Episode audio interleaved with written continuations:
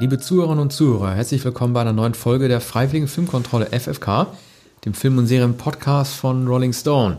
Ihr hört uns auf iTunes, Spotify, Deezer, auf YouTube und äh, in allen unseren Artikeln auf rollingstone.de. Heute geht es um den zweiten Teil des, fin äh, des Filmjahres 1980 mit, ähm, finde ich, noch besseren Filmen als beim letzten Mal, also zumindest einigen, bei denen wir deutlich auseinander liegen, Arne Wielander und ich. Wir fangen mal einmal an mit einem Film, den ich ausgesucht habe und dieser Musik.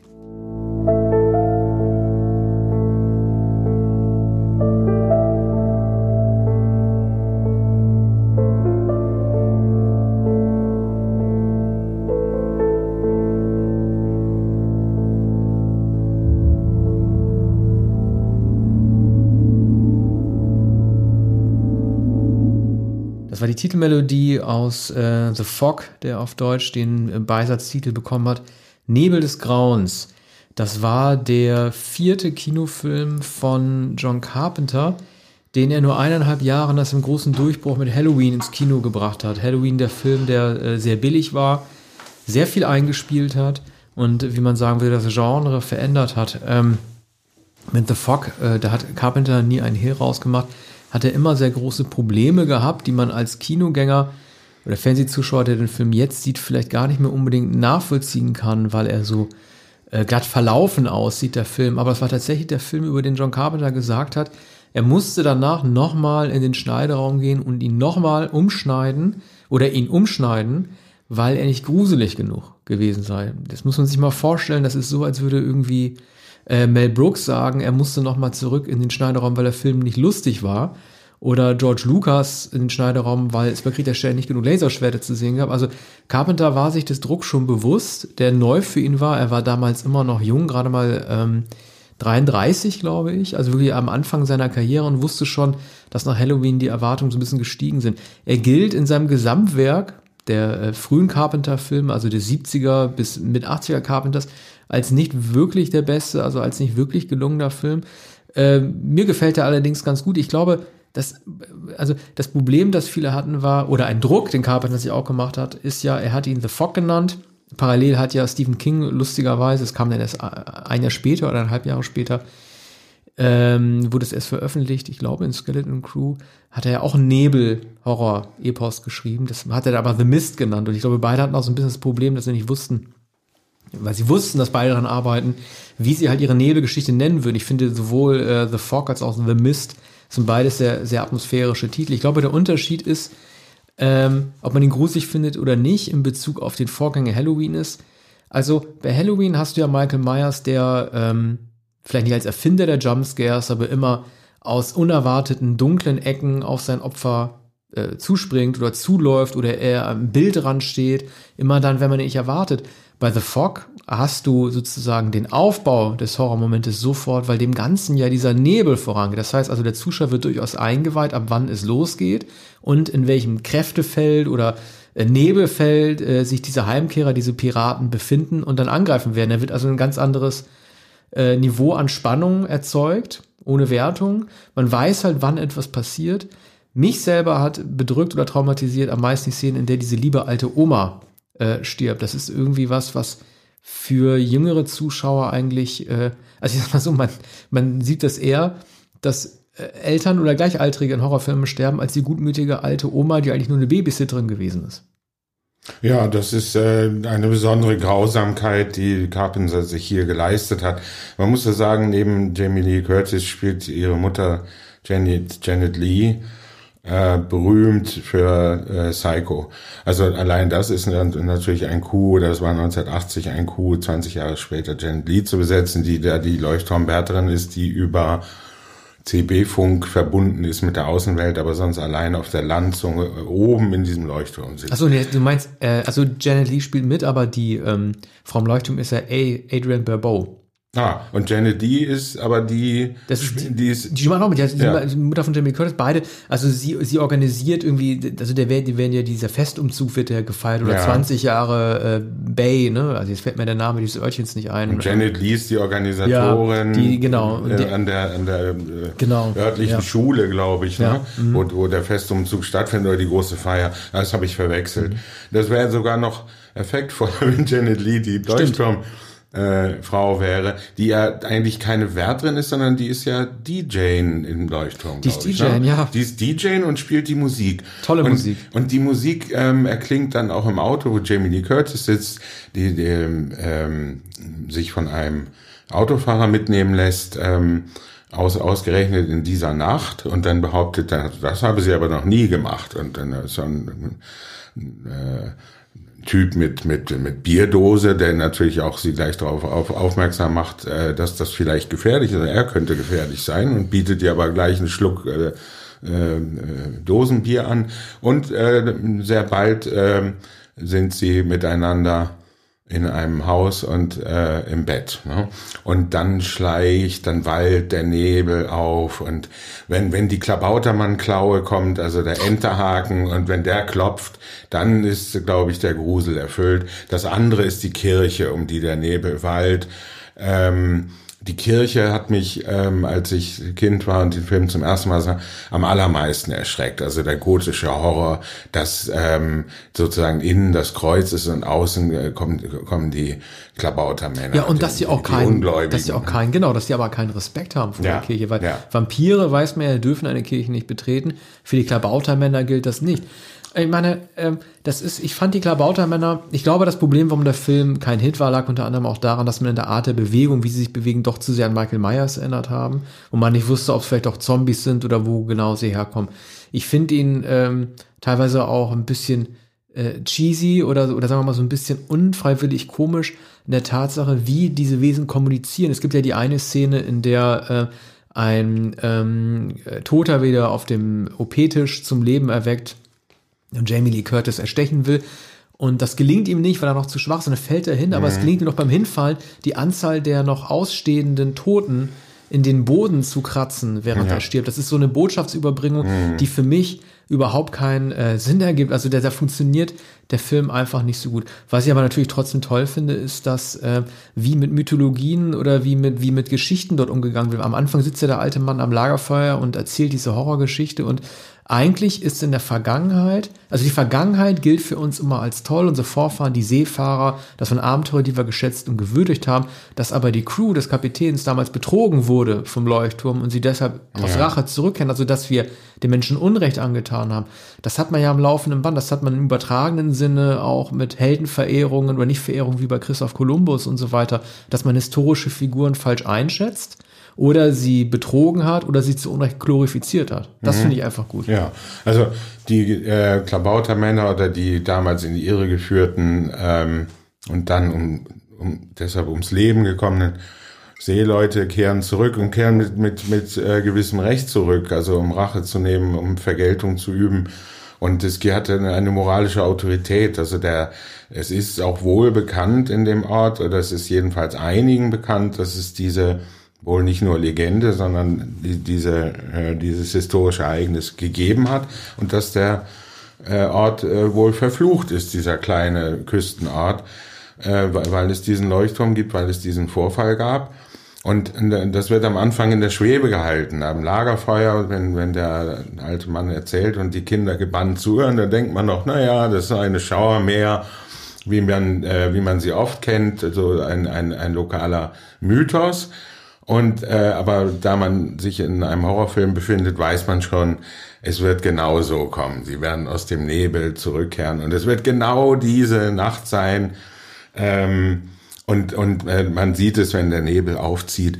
Und da allein diese äh, diese Spannung ist wunderbar, weil man noch auch nicht nicht weiß, in welcher Gestalt die äh, die Schurken zurück oder vielmehr nicht die Schurken, aber ja Klabautermänner muss man sagen äh, oder oder Geister, ne? die Gespenster, äh, die Geister der der Toten, die aber doch sehr äh, äh, körperlich sind und wenn es dann an der Tür klopft, weiß man, was Stunde ja. geschlagen hat und wenn ums Haus geschlichen wird. Also es sind lauter herrliche Topoi und ist einer meiner Lieblingsgruselfilme. Sehr ja, viel habe ich nicht gesehen. Sie machen aber auch ein bisschen, äh, sie treffen aber auch ein bisschen klischeehafte Horrorhandlungen. Also wenn es draußen klopft, macht man auf auch wenn man nicht weiß, wer es ist und es spät in der Nacht ist und wenn ein gefährlicher Nebel draußen läuft, man guckt trotzdem rein. Ja. So wie diese Mrs. Blaylock am Ende. Und ich weiß nicht, ob Carpenter das selber erfunden hat oder ob er das selber nur für diesen Film erfunden hat.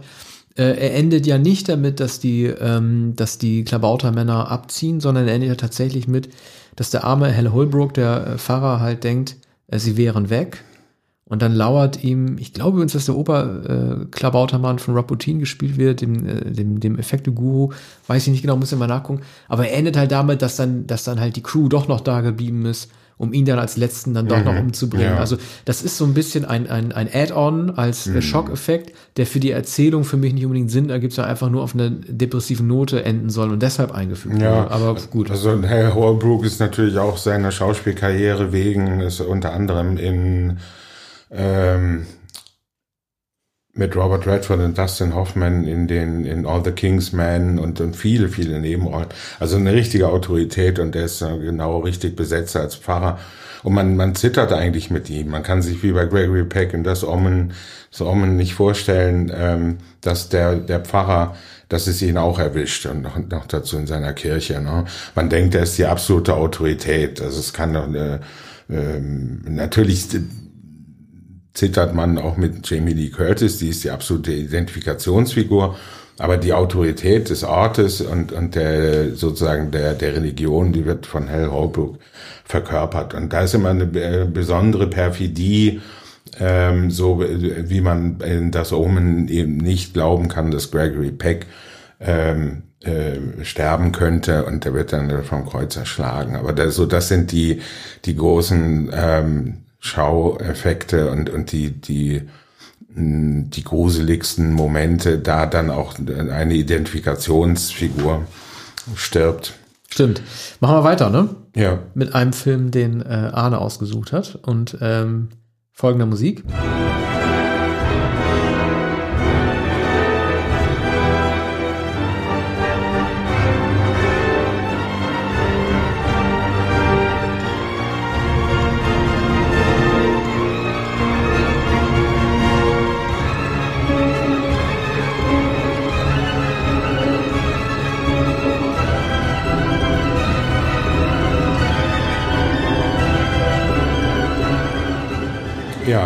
Das ist ähm, ein Film, den äh, den Ältere sich äh, möglicherweise erinnern, als ähm, Jeder Kopf hat seinen Preis. Einer der ungünstigsten Verleihtitel überhaupt. Ist der letzte Film Neben von, von der Satans jüngste Tochter, der ja. Genitivwunder ja. der 70er Jahre. Auch äh, erstaunlich. Jetzt fallen uns all die anderen äh, Titel nicht ein, die hier zu nennen wären. Die aber, schrillen vier auf Achse. Ja, und ähm, das ausgekochte Schlitzohr ist wieder auf, äh, auf dem Highway, ist, ist wieder die Hölle, die Hölle los. Also der, der zweite Teil. Naja, gut, das sind alles Filme aus den 80er, frühen 80er Jahren. Zwei, zwei Nasen tanken, super. Aber das ist ja der, der Originaltitel. Nein, ähm, jeder Kopf hat seinen Preis und hat, bezieht sich natürlich auf den Kopfgeldjäger, der von Steve McQueen gespielt wird, aber im Original heißt der Titel einfach The Hunter. Und es handelt sich äh, um, äh, um nichts anderes als einen Jäger. Steve McQueen war 1980 ähm, schon sehr gezeichnet äh, vom Krebs. Der war äh, fühlte sich 1977, 78 ähm, immer schwächer, bei einem so virilen Mann, der 47 Jahre alt war. Und innerhalb kurzer Zeit wurde festgestellt, dass er sehr schwer an äh, einem, einer besonderen Form von Lungenkrebs erkrankt war. Jahrelang äh, sehr schwerer Raucher. Mag nicht der einzige Grund sein, aber später hat der Musiker Warren Zevon mehr oder weniger makaber, aber auch mit Stolz gesagt, auch er habe diese Art von ähm, seltene Art von Lungenkrebs, die Steve McQueen hatte, auch ein harter Mann, Warren Zevon. So, und ähm, McQueen spielte dann noch in zwei Filmen und der zweite, inszeniert von Buzz Kulik, den er gut kannte, Regisseur, ähm, in The Hunter, ähm, einem äh, erstaunlich mh, fast fernsehartigen Actionfilm. Und McQueen bestand während der Dreharbeiten 1979 darauf, äh, dass er die Stunts noch selbst machen wollte. Also er war noch stark genug, um auf U-Bahn zu springen und mit einem Kran. Achso, er war so bekannt dafür, Stunts ja, auch ja, mal ja. selber zu McQueen machen. McQueen ne? hat alles selbst gemacht. McQueen äh, fuhr Motorrad, McQueen schreckte vor keinem äh, Sprung zurück. Äh, er fuhr auch ähm, Rennautos natürlich. Äh, Le Mans ist ja berüchtigt, ein Film, den er 1971 ähm, gedreht hat, den er auch produziert hat. Und äh, er war, er ist ähm, in Indianapolis gefahren, er ist ähm, äh, und eben in Le Mans gefahren. Und er hat äh, Cross, ähm, Motocross-Rennen gefahren, schon in den 50er Jahren. Also er war an jeder Rennstrecke, ist immer gefahren, auch halsbrecherisch und viele, äh, also er hat eigentlich Verträge gebrochen, denn er wäre natürlich nicht zu versichern gewesen, äh, wenn er bei diesen Querfeld ein Motorradrennen teilgenommen hat, hatte oft Ärger deshalb in den 60er Jahren. Und ähm, nun, jetzt wollte er unbedingt diese Stunts noch selbst machen, um, um äh, sich zu beweisen, dass er das noch konnte. Was allerdings, äh, also der Film erinnert etwas an den späteren ähm, sehr amüsanten Midnight Run mit, mit Robert De Niro. Äh, Ach, war also doch eine Komödie, ja? Nein, das ist kein komödiantischer Film, nein. Nee, er erinnert insofern daran, als es sich um, um einen ja, Kopfgeldjäger, kann man sagen, aber eigentlich handelt es sich um jemanden, der die Kaution äh, zurückbringt. Ne? Also in dem, in dem der Entflohene äh, zurückgebracht wird, äh, wird, wird dann die, die Kaution wieder frei. Und, und so verdient McQueen sein Geld. Also es ist ein realistischer Film mit, mit grimmigen Figuren, erinnert äh, auch an die, die Exploitation-Filme der frühen 70er Jahre und ähm, ist also ganz ähm, ohne irgendwelche Mätzchen äh, gefilmt. Und es erinnert sehr vor allem, oder es greift vorweg, nämlich Colt Sievers. Also ein Colt für alle Fälle. Das ist eigentlich, das ist eigentlich die Geschichte. Aber ohne also, äh, Rampe. Ne? Also bei Colt Sievers gab es ja. in jeder Episode Jody und eine Rampe, auf der er musste immer mit seinem Truck äh, mit, mit seinem Pickup ja. immer über eine Rampe fahren mhm. ne? und dann fliegen. Das ist auch im Vorspann, ja. glaube ich, ja. zu sehen. Und ich glaube, das geht zurück auf Colt Sievers. Also da lagen vielleicht zwei Jahre dazwischen. Dann kam, glaube ich, Colt Sievers. Aber das und, ist auch irre mit, mit, mit Steve McQueen. Dass, ähm, also ich bin ja überhaupt nicht mit ihm aufgewachsen, weil ich da gerade irgendwie begonnen habe, so ein filmisches Bewusstsein 1980, 81 überhaupt Filme wahrzunehmen man kann, man kann sich Steve McQueen heute auch nicht mehr als jemanden vorstellen, der sein letztes Werk 1984 gedreht hätte oder so. Ne? Also ja. irgendwie waren die 70er vorbei, die ja. 80er kamen, es war fast wie so ein magischer äh, Schnitt. Ich mhm. weiß nur, ich fand in Once Upon a Time in Hollywood, also ich mag ja äh, den Schauspieler, äh, der ihn verkörpert. Jetzt blöderweise fällt mir jetzt äh, sein Name nicht ein. Weißt du, der in Band of Brothers auch den, ähm, den Obercaptain gespielt hat. Unsere Kollegin Birgit Fuß schätzt ihn auch sehr. Wir haben ihn bei unseren Serienhauptdarsteller ja. ganz vorne gewählt, weißt du? Und aber was ist die Ja, genau. Der, der spielt auch in Once Upon a Time in Hollywood äh, von Tarantino, spielt er auch in einer Szene, ich glaube in der Playboy Mansion von Hugh Hefner, ja. spielt er Steve McQueen. Ja, richtig. Das Urteil ja. richtet über ähm, ja. Damien Lewis, genau. Damien Lewis, Damien Lewis mhm. genau. Und äh, der erzählt ja so, ja, hier Polanski stand auf Tate und so weiter, äh, oder Jay, Jay Sebring, glaube ich, und so mhm. und so und so. Mhm. Und das war so mal so ein Zugang, der mir äh, Steve McQueen noch mal näher gebracht hat. Auch wenn er da, finde ich, eine, ja, so, so eine cartooneske Darstellung hat, egal ob er jetzt was ja. Albernes macht oder nicht. Ich wollte nur mal sagen, halt irgendwie, Steve McQueen ist doch relativ aus dem Bewusstsein hinausgerutscht ab dem Jahr, diesem harten Cut 1980. Leider. Ja, aber also er, er galt dann als die Inkarnation des Coolen seit den 60er Jahren, als er mit, mit äh, Cincinnati Kid 1965 dann sehr berühmt wurde. Ähm, dann in schneller Folge die, die ganz großen Filme, nämlich Bullet und ähm, na sag schnell, ähm, The Windmills of Your Mind Jetzt habe ich nämlich den Titel vergessen, auch von, von 1968. Äh, Thomas Crown ist nicht zu fassen. Thomas Song Crown, ist von Michel ja. Legrand, ne? Tolle ja, Nummer. genau. Thomas Crown ist nicht zu fassen und Bullet so. Und dann, von da an gab es keinen cooleren mehr. ähm, er selbst sah sich immer in Konkurrenz zu Paul Newman, hat er Ende der 50er Jahre gesagt, als er ein Fernsehschauspieler war und in der Western-Serie gespielt hat, ich muss so werden wie Paul Newman oder ich muss Paul Newman übertreffen. Da fällt mir die Geschichte von, ich weiß nicht, ob es Towering Inferno Towering ja, Inferno. Mit den Credits, mhm. ne? Beide, also ja. es gibt viele Produktionsstills, die zeigen, wie beide Spaß und miteinander lachen, aber es gab, wie du gesagt hast, schon diese Konkurrenzsituation. Jeder wollte das Top-Billing haben, wollte als erster genannt werden und dann hat der, der Produzent, ich glaube, das habe ich in unserer Geschichte über die Oscar-Klassiker schon mal gesagt, da hat der Produzent ja. dann irgendwie die, die Idee, okay, wenn beide als Erste genannt werden wollen, positionieren wir den einen Namen halt links unten auf dem Bildschirm und den anderen rechts oben. Dann kann der mhm. eine sagen, er wird zuerst genannt, weil man von links nach rechts liest. Ja. Und der andere kann sagen, ich werde zuerst genannt, wenn man von oben nach unten guckt. Ja, McQueen steht, glaube ich, links auf dem Plakat und niedriger und Paul Newman rechts. Und man, man muss sagen, das war 74. Ähm, Newman hatte äh, vor fünf Jahren Butch Cassidy gedreht und war aber gerade mit The Clue, mit Robert Redford sehr, sehr erfolgreich. Und ähm, McQueen hatte The Getaway von Sam Peckinpah 1972 gedreht, war mit Eddie McGraw zusammen. Also die waren tatsächlich sozusagen auf Augenhöhe und ähm, der eine tat dem anderen nichts. Nur die Paul Newmans Rolle in Touring Inferno ist etwas eindrucksvoller und es wird ihm mehr Raum gegeben als dem Feuerwehrmann von Steve McQueen, der natürlich ähm, erst am Ende kommt, wenn das ähm, Towering Inferno schon eingesetzt hat und das Haus Lichterloh brennt und er muss die ganze Zeit mit dem Helm und mit der Sauerstoffflasche rumlaufen, während Newman ähm, so aussieht, wie er aussieht, weil er nämlich Architekt ist. Ne?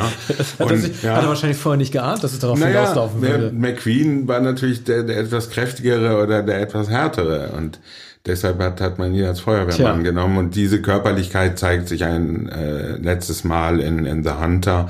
Ähm, in den letzten Monaten seines Lebens hat er mit seiner ähm, Frau noch versucht in Mexiko bei, bei einer Art Wunderheiler ähm, noch eine, eine Therapie zu finden. Gott, das ist ja traurig. Ja, er hat dann alles, ähm, er wollte an alles glauben. Übrigens etwas, ähm, was man so in Man, in Man on the Moon, da musste ich auch ja, von Milos Forman, ja. Aber stimmt ja. die Geschichte von Andy Kaufman, dass er, dass er wirklich äh, ja. Äh, diesen ja, das war wohl so, äh, ja. Der hat ja wirklich Und, eine, eine, der, eine, der, eine der gelungensten äh, Montagen von Leben zu Tod gezeigt, ne? Dieses lachende Gesicht äh, Jim Carreys das dann in das, in, in das Totengesicht dann übergeht. Ne? Das ist ein Filmeindruck von Milos Forman, den ich, äh, mhm. den ich, den ich nicht vergessen habe danach. Ne? Also wie er, wie er lacht, als, als, als der Comedian Andy Kaufman erkennt, dass der Wunderheiler ja. auch nur ein Comedian ist, ja. der da seine Show abzieht. Ne? Also, war ja wirklich also eine, eine brillante ja. inszenatorische Idee gewesen. Ne? Ja, man sieht dann, glaube ich, wie ein kleines Stück Fleisch ja, äh, zur Seite gelegt wird in, genau. in einen Eimer und den Tumor, und weiß, der, ja, der also vermeintliche also, Tumor. Das ist ein sehr, sehr einfacher Trick. Aber also so McQueen, ähm, McQueen wollt, wollte das, musste das glauben, hat alles versucht und ähm, wie Steve Jobs. Ja, gesunde Ernährung natürlich. Hat, er hat nicht, nicht mehr geraucht in den, in den letzten zwei Jahren seines Lebens. Und natürlich gab es dann Vitamine und Säfte und, und, und äh, Bäder und dergleichen. Seine Frau war immer bei ihm, aber er ist äh, Ende 1980 gestorben. Ähm, Hunter ist, war noch nicht einmal in, in, in den deutschen Kinos, glaube ich. Ah. Okay, gut. Ähm, machen wir einen kleinen Cut zum äh, nächsten Film, der auch einen speziellen Cut hat. Und zwar zunächst mal mit dieser Musik.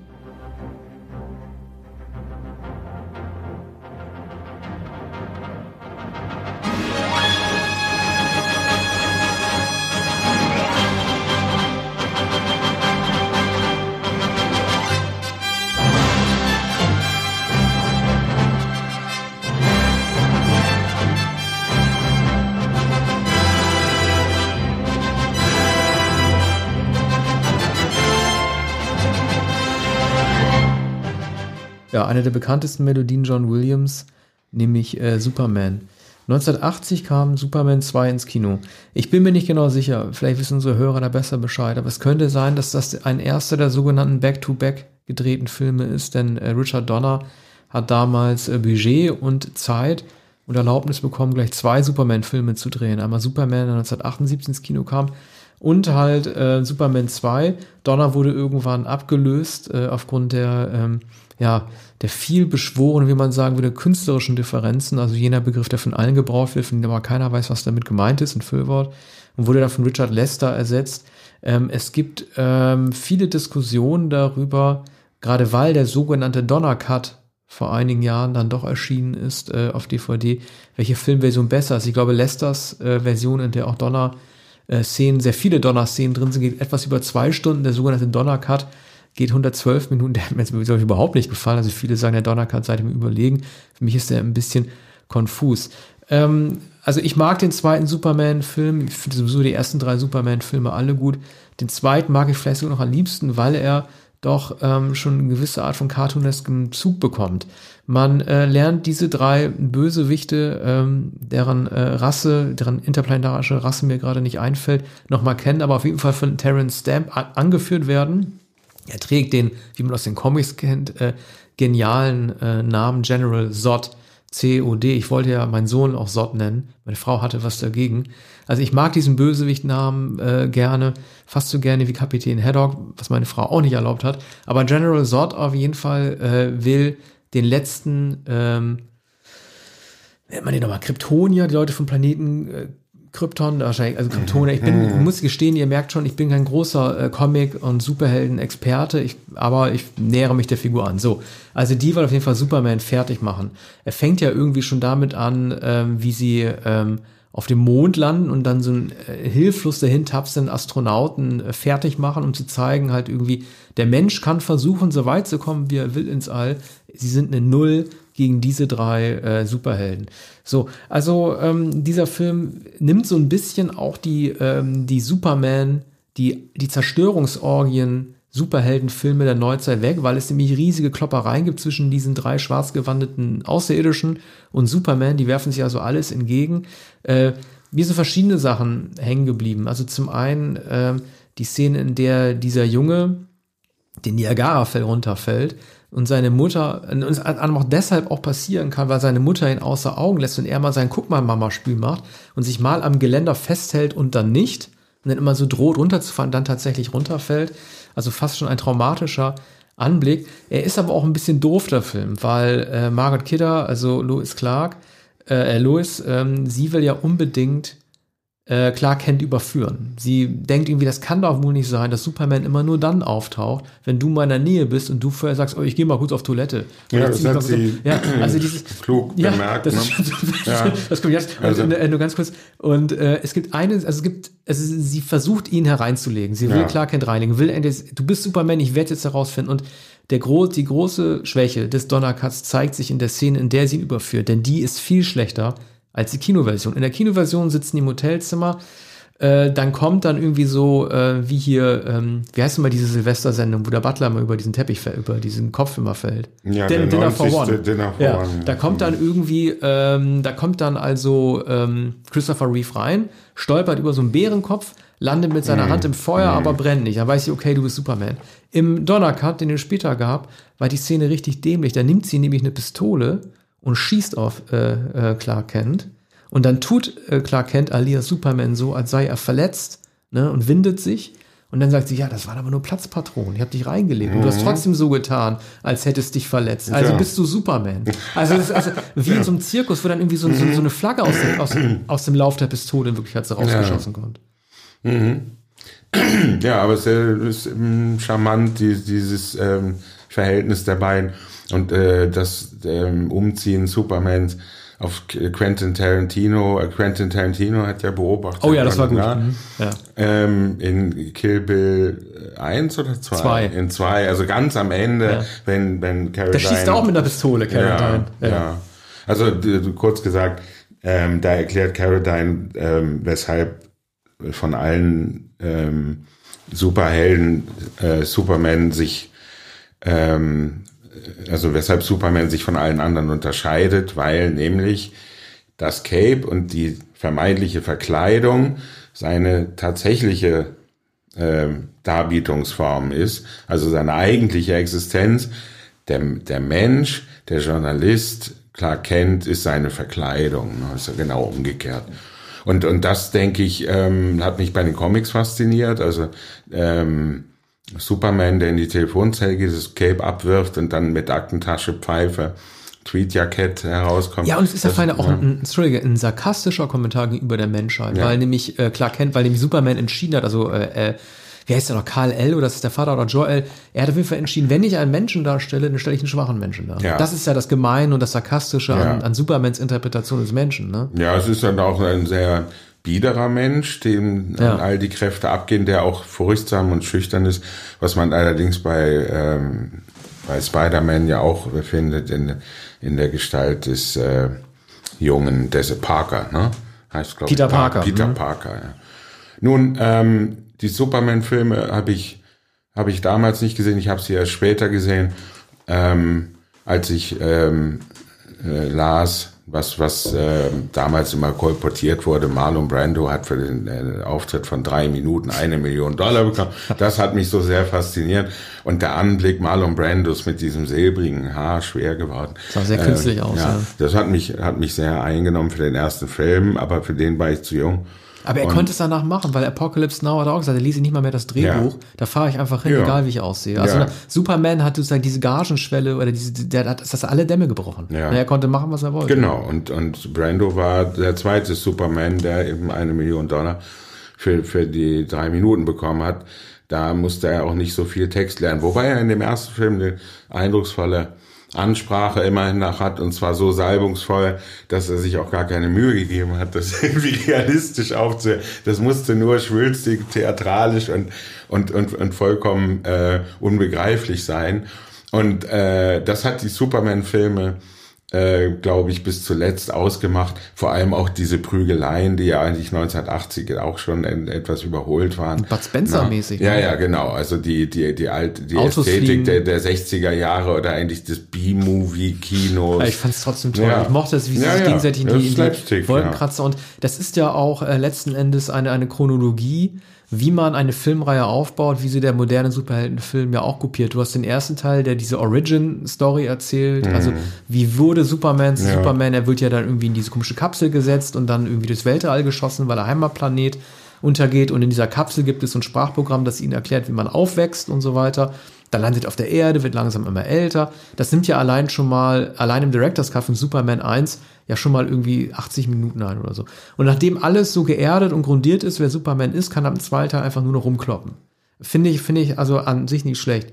Und äh, weil wir wahrscheinlich äh, erst in vielen Monaten über die Filme der 70er sprechen werden, möchte ich jetzt schon noch mal kurz über Superman 1 was sagen, weil ich sonst zu lange mit mir rumtragen muss. Viele kritisieren äh, die Szene, in der Superman die getötete Lois Lane äh, retten will, indem er einfach in Ultralichtgeschwindigkeit entgegen der Erdachse fliegt und damit die Zeit zurückdreht. Das ist äh, für mich eine der, der, der atemberaubendsten Ideen, die ich jemals im fantastischen Kino gesehen habe. Viele sagen, das geht ja gar nicht. Natürlich geht das nicht. Aber es ist eine Vermengung von Pseudowissenschaft und äh, Dramatik, die ich seitdem eigentlich selten gesehen habe. Also ich fand es ganz toll. Wir kommen jetzt ähm, zu einem weiter. zu einem Film. Na, der, der, der, der. Anschluss, der Ja, Anschluss. oh ja, dann passt Wir kommen okay. jetzt zu einem fantastischen, zu einem noch fantastischeren Film, The Shining von Stanley Kubrick, äh, nach dem, nach dem Roman von Stephen King. Mit Musik.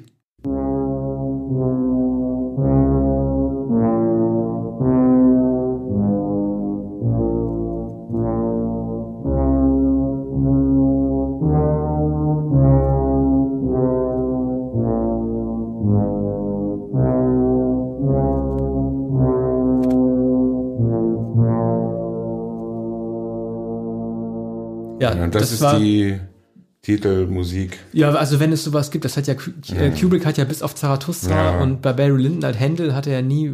Ja. Also das war jetzt äh, Ligeti, Ja. den, den er sich da rausgepickt. hat. Ich freue mich, dass wir über den Film reden, weil ich weiß, dass du ihn viel besser findest äh, als äh, ich ihn finde. Ich sage nur kurz vorweg, Stephen King hat recht.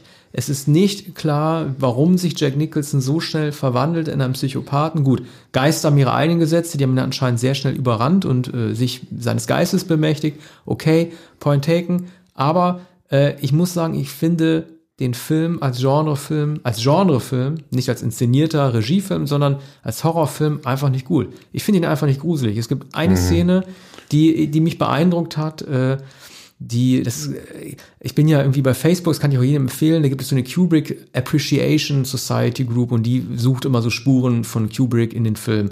Und die haben, glaube ich, von, von Goya ein Gemälde entdeckt, wo es so einen Bären gibt, der so aussieht wie dieser Bär in diesem Hotelzimmer. Und ich weiß nicht, ob es der Zoom ist in der Szene, als äh, mit dieser Rassenmusik im Hintergrund die Kamera auf den Bären zufährt, der anscheinend einem ähm, anderen Mann ähm, der einen anderen Mann gerade oral befriedigt und so weiter. Vielleicht ist es der Zoom des Draufhands. Das war eine Szene, die mich beeindruckt hat, aber ich finde ihn einfach nicht gruselig. Vielleicht ist es die falsche Herangehensweise, aber als Genrefilm hat er mich überhaupt nicht überzeugt. Mhm. Ja, also es ist natürlich kein so plakativer Schrecken. Man denkt, wenn der Junge mit dem Dreirad durch die Gänge fährt, dann müsste jetzt der Schock äh, kommen bei, bei Carpenter und da müsste jemand hervorspringen oder da, muss ganz, ganz Grausiges passieren. Aber also du willst sagen, ich bin eher so der Jumpscare- und plakative Horrorfan. Nein, ich will sagen, dass ähm, Kubrick eigentlich keine Erfahrung mit Horrorfilmen hatte oder mit, mit Genrefilmen. Da hat jedes, in jedem Genre hat er gearbeitet. Beim Kriminalfilm, beim Thriller. Ähm, später, aber ich fand selbst Uhrwerk äh, Orange gruseliger als den. Ja, aber Uhrwerk Orange äh, besteht ja ähm, fast nur aus, aus ganz ähm, schaurigen aus ganz schaurigen Gewaltszenen, die einen bis ins Mark erschüttern und, und äh, die einen, die einen auch sehr, sehr unangenehm berühren. Und es wird, wird ja ein Obdachloser zusammengeschlagen, es wird eine Frau ähm, bestialisch vergewaltigt und dergleichen. Und getriggert durch das Lied am Ende, ne? Der Mann im Rollstuhl. Ja, und, und hier bei, bei Orange fragt man sich, was ist bloß mit diesem Haus und was passiert mit Nicholson? Und da, das ist allerdings nicht, ähm, das ist allerdings nicht sehr subtil dargestellt, weil man nach kurzer Zeit begreift, wenn er auf der Schreibmaschine, hat die Schreibhemmung, ähm, es stimmt was nicht mit dem Hotel, das merkt man gleich und da zieht der, äh, kommt der Schnee und ähm, so, das ist die die Dramaturgie, die ich habe den Roman Kings Roman nicht gelesen, aber das ist sicher da die Dramaturgie und dann erwartet man so und und jetzt geht es los. Aber eigentlich spielt es sich im Inneren von Nicholson ab, die die Wesensveränderung. Er hat die Schreibhängung, sitzt an der Schreibmaschine im großen Saal, berühmte Szene, wie er auf der ich glaube mechanische Schreibmaschine herumhämmert und dann wird er manisch. Und dann da muss ich auch Kubrick verteidigen, nur ganz kurz, weil mhm. diese äh, tolle Idee, äh, dass er die ganze Zeit immer so dasselbe, denselben ja. Satz geschrieben hat, ne, was du heute nicht kannst besorgen oder im Original, ja. glaube ich, Makes a Dull Day, und mhm. ich weiß nicht genau, ne, No Play, Jack oder sowas. Mhm. Äh, das gibt's im, im King-Roman nicht.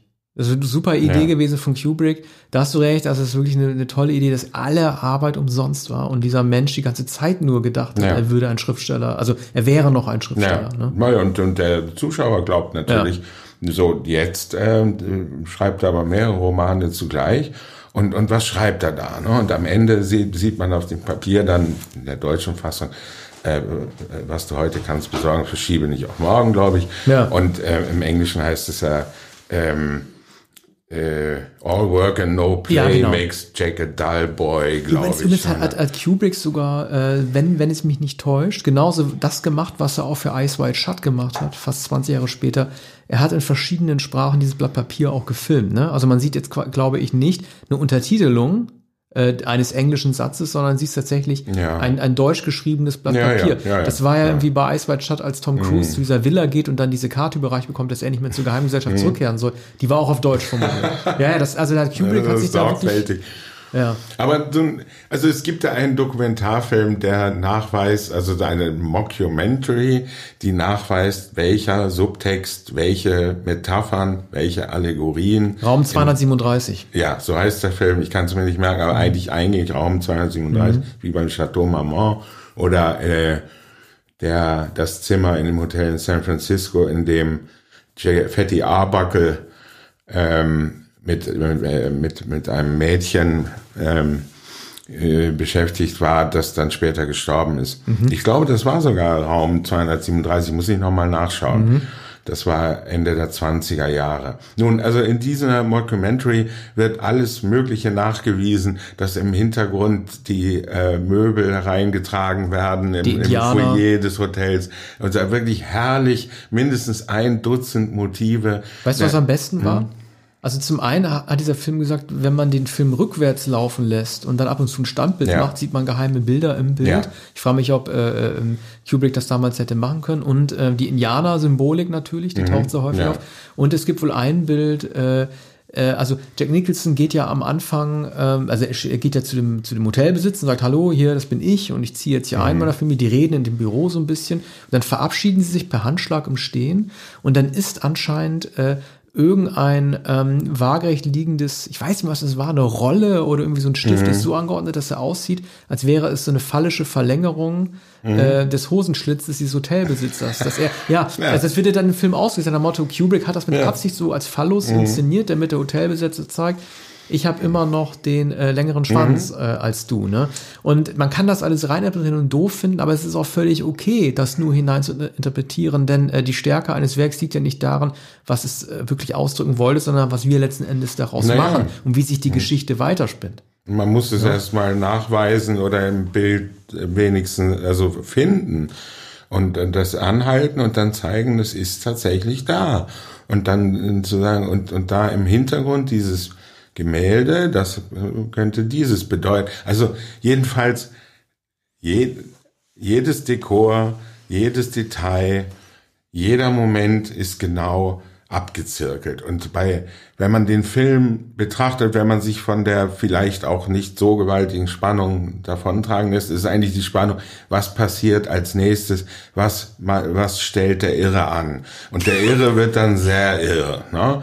Und, und kommt dann mit der Axt. Und, und da ist einzuwenden, damals hieß es, nein, es gibt keinen größeren Schauspieler außer De Niro in Raging Bull, darüber sprechen wir gleich, als der Nicholson. Der war auf dem Höhepunkt ähm, vielleicht auch der berühmteste Schauspieler der Welt.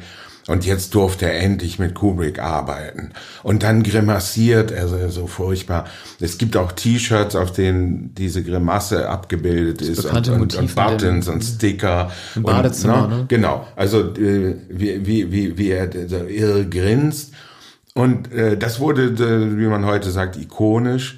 Aber äh, wenn, wenn er dann die Tür einschlägt und in den, durch den Irrgarten läuft, das... Ähm, ähm, hat, hat mich äh, am Ende wenig überzeugt. Ja, also glaub, der, der, ja. natürlich wollte, wollte Kubrick ähm, in seiner Ästhetik gibt, gibt es natürlich immer den Irrgarten. Man kann sagen, in Path of Glory, Wege zum Ruhm äh, mit Kirk Douglas, also äh, der Erste Weltkrieg, ähm, die, die äh, Schützengräben, da hat er das Labyrinth schon inszeniert, das Labyrinth der Schützengräben. Und jetzt das Labyrinth, das tatsächliche ähm, ich, Ja, ich, Labyrinth. ich, ich finde das Labyrinth aber äh, also eigentlich ganz gut. Also ich glaube, er wird in dem Moment irre, als er vor dem Labyrinth-Modell steht, sich das genauer anguckt und sieht, wie Wendy und Danny sich in diesem kleinen Miniaturlabyrinth schon bewegen. Mhm. Das ist der Moment, also in dem er viel früher. Genau. Ne? Also als er sich das mhm. Labyrinth ansieht und mhm. dann sieht, dass da drin sich kleine Figuren bewegen, das ist der Moment, in dem er paranoid wird. Und ähm, also ähm, klar, ähm, Kubrick wusste, dass manches, was King geschrieben hat, sich nicht übertragen lässt. Es gibt im King-Roman zum Beispiel einen ein Wasserschlauch, der im Hotel in so einem Sicherheitskasten ist, der sich selbstständig macht und den kleinen Danny nicht mehr vorbeilässt. Ließ sich nicht gut drehen wahrscheinlich und sieht auch blöd aus, ein Wasserschlauch. So, dann gibt es aber auch sehr effektvolle Momente wie ähm, ein äh, Fahrstuhl, der sich verselbstständigt hat und dann gucken die nach, was da ist und dann sehen die dann so Partylametta drin. Also die alten Geister von damals, die, wie sie da in ihrem Ballsaal tanzen, die machen ihre Party ja. auch im Fahrstuhl. Aber dann gibt's halt auch äh, so Sachen, die ich gerne gesehen hätte, die vielleicht technisch, technisch nicht gingen, denn es gab beim Labyrinth auch so Heckentiere, die äh, sich immer nur dann bewegt haben, wenn man kurz die Augen geschlossen hat und wenn man die Augen wieder aufgemacht hat, haben sie zwei Zentimeter nach links bewegt und immer mehr auf Danny zu, um ihn dann irgendwie umzubringen. Mhm. Verließ sich das nicht machen. Ich bin mir nur nicht sicher, ob äh, Kubrick selber äh, seinen Fähigkeiten als Horrorfilmregisseur vertraut hat. Denn der entscheidende Unterschied zum Roman ist nicht die Art und Weise, wie Jane Nicholson stirbt, sondern wie äh, Halloran stirbt, nämlich dass er überhaupt stirbt. Der Koch, mhm. der stirbt im Roman nicht, er stirbt nur im Film. Warum? Mhm. Ich denke, er stirbt nur aus dem Grund, weil Kubrick äh, gezweifelt hat, ob der Zuschauer ihm abnimmt, dass Jack Nicholson als Irrer wirklich in der Lage ist, jemanden zu töten und sich gesagt hat aus dramaturgischen Gründen, okay, wir brauchen eine Leiche und das kann nicht nur Jack Nicholson sein. Er muss jemanden wirklich umbringen, damit der Zuschauer glaubt, dass dieser Typ total durchgeknallt ist, Jack Ja. Torrance. Deshalb musste der Koch sterben und das ergibt deshalb auch keinen Sinn, weil sehr akribisch seine Anfahrt aufgebaut wird. Er sitzt im Hotelzimmer, guckt Fernsehen, dann kriegt er dieses Shining, ne, dass er merkt, Danny ruft ihn, dann äh, setzt er sich ins Flugzeug, das wird gezeigt. Dann wird gezeigt, wie er sich in den Schneeflug setzt. Dann betritt er langsam das Hotel und zack, aus, bumm, zack, tot. So, das, ich weiß nicht, was das soll. Also das, das ergibt äh, vom Spannungsaufbau keinen Sinn. Das Ja. ist schlecht. Und ich glaube, das hat Kubrick nur gemacht, um zu zeigen, Jack kann jeden kriegen. Ja. Also, äh, aber diese, genau diese Anfahrt, ne, diese Routine, das hat mir an dem Film am besten gefallen, je mehr er sich zuspitzt und je surrealer es wird. Es kommt doch auch, glaube ich, das, das Blut aus dem Aufzug, oder? Oder den Ja, das Gang ist die entlang bekannteste geschossen. Szene, ne? Ja, ja. Das ist, äh, ist natürlich berühmt und effektvoll. Und wie immer hat, äh, hat Kubrick die Bilder gesucht. Vielleicht, ähm, also dieses Genre entspricht ihm vielleicht am wenigsten, aber später bei Full Metal Jacket hat man gemerkt, ähm, dass, ihm der, völlig verloren. dass ihm der Kriegsfilm auch nicht so entsprach. Oder ne, Parts of Glory ist ein, ein großartiger äh, Film. Also die Leute aber- lieben ja Shining. Die sagen ja, also jeder ist sich darüber einig, der gruseligste Horrorfilm der 80er und so weiter. Äh, Ich muss es nicht blöd finden, dass die Leute das so sehen, aber ich bin mir halt auch nicht sicher, ob die Leute nicht einfach nur Kubrick lieben. Naja, also Shining war damals natürlich, ähm, das war das Kinoereignis 1980. So jeder wollte Shining sehen und und, und Jungs wie ich, die, die schon merkten, da ist etwas ganz ganz Großes und was man nicht überblicken kann mit Jack Nicholson, der mir bekannt war. Äh, und da gehen äh, meine Eltern ins Kino. Äh, jeder war fasziniert, jeder glaubte, Nicholson würde sicher äh, noch einen Oscar gewinnen. Hat Wurde er- nicht mal nominiert. Nein, aber er hat Leider. Ich fand ihn, ich fand, ihn- fand ihn ja ganz gut. Man merkt zwar nicht, warum er irre wird. Ich finde es dann nur witzig, äh, äh, Stephen King war hochgradig kokainabhängig, äh, war erst 34 und dann wusste er, äh, der große Kubrick würde ihn verfilmen. Ich hätte eigentlich gedacht, okay, das wäre dann wahrscheinlich eher so, die beiden würden sich irgendwie zuprosten und sagen, wir sind die beiden Könige unserer äh, Kunst und stoßen auseinander. Nein, äh, der hochgradig kokainabhängige Stephen King hat, hat gegen die Verfilmung ja rebelliert. Ne? Er hat gesagt, irgendwie, äh, er macht das nicht richtig, das gefällt mir nicht und ähm, ich weiß nicht, ob ich es richtig zusammenkriege, aber einer dabei, es gab ja noch ein Shining Remake, also sprich eine zweite Verfilmung, hat dann auch irgendwie so ein umgestürztes Auto mal gezeigt, das irgendwie dem, den anderen darstellen sollte, also ihm so einen tödlichen Autounfall oder so gewünscht. Das ist so als, als Clash der, der, der Genies fand ich es einfach nur interessant. Ne?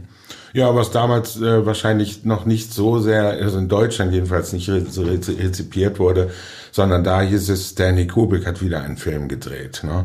Und es war ja, äh, war ja sehr lange nach, ähm, nach Barry Lyndon. Ne?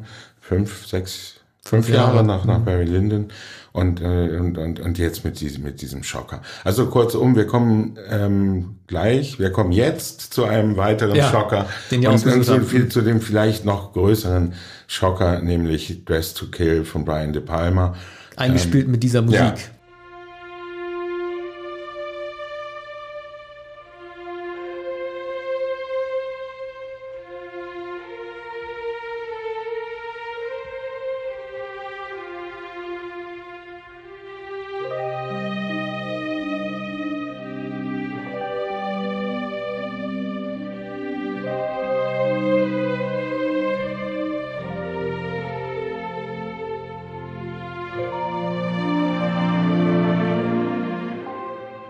Ja, was ihr gerade gehört habt, war das Titelstück zu Dress to Kill vom Hauskomponisten, wie man sagen würde, Brian De Palmas, nämlich Pino Donaggio, dem Italiener, der heute übrigens auch noch lebt und äh, so ähnlich wie Morricone auch noch eine ganze Menge äh, Scores macht. Nur im Unterschied, dass die am Ende keiner mehr hört. Also ich wüsste zumindest jetzt keine aktuelle Arbeit von äh, Donaggio. Äh, ja, ähm, De Palma, also man kommt nicht drum herum. Ne? Also ihr wisst, was im Bezug auf De Palma kommt, was wir immer gesagt haben, als wir seine Film von 1984 besprochen haben und so weiter. Man landet früher oder später immer bei Hitchcock, er macht ja auch kein Hehl daraus. Man muss sich dazu irgendwie positionieren. Gefällt einem das oder nicht, dass er bestimmte Motive variiert? Die, äh, der offenkundigste Vergleich zu einem Hitchcock-Film ist natürlich Psycho. Ähm, zwei Szenen äh, am meisten. Einmal das sozusagen der klaustrophobisch anmutende Ort, die Dusche, diesmal von einem Fahrstuhl dargestellt wird, was ich auch brillant finde. Also ich finde Fahrstühle eigentlich, fand ich vorher auch schon eigentlich ähnlich beengt, äh, wie auch schon äh, nach oder vor Dress to Kill. Ich finde es interessant, dass ähm, es gibt ja so ein bisschen sowas wie so das äh, äh, pseudoärztliche Nachgespräch und eine Diagnose dessen, also sowohl für die Protagonisten als auch für den Zuschauer die Erklärung dessen, was eigentlich gerade dort passiert ist. Bei Psycho war es dann halt irgendwie die Schizophrenie, die dazu geführt hat, dass Norman Bates sich in seine Mutter anverwandelt hat. Und bei Dress to Kill wird am Ende auch nochmal so ein Gespräch geführt mit den Fachleuten, wo erklärt wird, warum sich denn, äh, das spoilern wir jetzt mal, wir gehen davon aus, dass ihr den Film kennt, warum sich denn ausgerechnet der äh, Psychiater Michael Caine als Frau verkleidet hat und äh, so wurde, wie er ist. Äh, die Kritik an dem Film kann ich in jeder Hinsicht auch nachvollziehen. Also ähm, gerade ähm, Transmenschen, ähm, genderfluide Persönlichkeiten, aber auch Leute, die gerne Crossdressing betreiben, sagen, das ist diskriminierend, dass man automatisch mit einem Verhalten, das nicht der Norm entspricht, als pathologisch abgestempelt wird. Ich, das, das, das kann ich so absolut äh, nachvollziehen. Das ist ein schlechter Stil, das würde es heute nicht mehr geben. Ich mag den Film einfach so wie Shining, so wie ich Shining nicht mochte als Genrefilm, mag ich Dress to Kill einfach als äh, Genrefilm, der mit Spannungsmomenten spielt. Ich sage nur, der umgeklappte Spiegel, den hatten wir bei American Werewolf ja auch, als David Norton den Spiegel einmal umklappt und dann sofort äh, im, äh, in der Widerspiegelung seinen toten Freund sieht, sieht ja äh, hier in dem Fall halt Nancy Ellen dann am Ende im Badezimmer. Also in so einem Nachklapp verschiedener, angehängter äh, Erschreckensmomente, so wie Michael Caine am Ende der Psychiatrie nochmal gezeigt wird als Mörder, sieht man da dann auf einmal auch etwas doof dargestellt, diese Schuhe, ne, unter dem, ich weiß nicht, war das, war das im Badezimmer, war das unter der Tür oder unter dem Duschschrank sieht man nochmal so ein paar Schuhe. Ja, stehen, ist ne? vor der Badezimmertür ja. ganz am Ende. Toll. Also mhm. es gibt auch, es gibt zwei Duschen in dem Film. Der Film beginnt schon mit Angie Dickinson, die ähm, eine ähm, Ehefrau spielt. Ähm, man, man kann sagen, ähm, der etwas fehlt, nämlich eigentlich der liebevolle Ehemann, Stiefvater ihres Sohnes, zu dem sie äh, ein zärtliches Verhältnis hat. Ähm, die steht am Anfang im, im Badezimmer unter der Dusche und seift sich ein. Und, äh, und zwar lustvoll. Und der, äh, ein, ein Mann äh, der Mann steht im Badezimmer vor einem Spiegel, das erste Spiegelmotiv, und rasiert sich. Und, äh, und schon da, ähm, schon da träumt sie wahrscheinlich, dass, dass sie, dass unter der Dusche ein Lederhandschuh sich über ihren Mund legt und, und, und sie da überwältigt wird. Ne? Das, da handelt es sich wahrscheinlich um einen sexuellen Traum. So beginnt der Film, das ist eine sehr lange Szene. Und, ähm, und ähm, später gibt es die Duschszene mit äh, Nancy Ellen ganz gegen Ende des Films, als Michael Caine eigentlich schon überführt ist. Und dann ähm, auch da handelt es sich um einen Traum. Ähm, und ähm, Wie Kane, Carrie. Kane hat Carrie auch schon gemacht bei dem ja, den Traum, Traum. Und, und, und, und, aber so, das kann man zunächst nicht unterscheiden, denn es wird gezeigt, dass der, dass Kane, der angeschossen wurde und, und dann im, im Asyl ist, dass er dort eine Krankenschwester überwältigt und zwar be, beäugt und beobachtet von allen Insassen. applaudiert ja, und bejubelt. Ja, die, die oben an, äh, auf der Galerie sozusagen stehen und zeigen, wie er die tote Krankenschwester. Das ist ja das Schlimme, Arne, dass das in dem Film ist halt nicht, äh, weißt du, dass ein scheinbar äh, sedierter Mensch sich plötzlich aufrichtet und die Krankenschwester tötet, okay, point taken, damit hätte man vielleicht rechnen können, aber dass äh, er eine Show abzieht vor Publikum, dass er ein Theaterstück aufführt und in diesen Balustraden die Leute stehen, die das toll finden, was er macht, dass er der Herr der, der, der Lage bleibt. Also nicht mehr wie damals vor dem Patienten, als er noch als äh, Psychiater aktiv war, sondern jetzt auch vor seinen neuen Patienten, die, gegenüber denen er sich erhebt und für die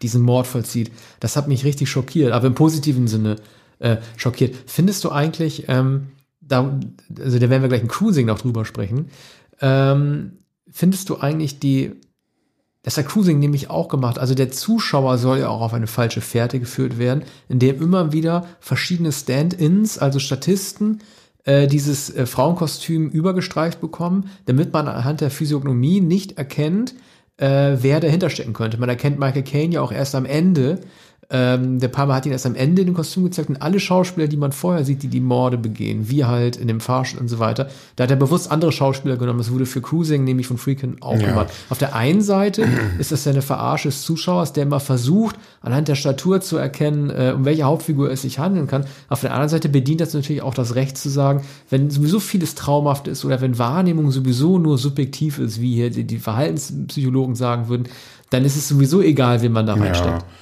Also das ist, die, ist natürlich nötig, ähm, der Irreführung des Zuschauers wegen.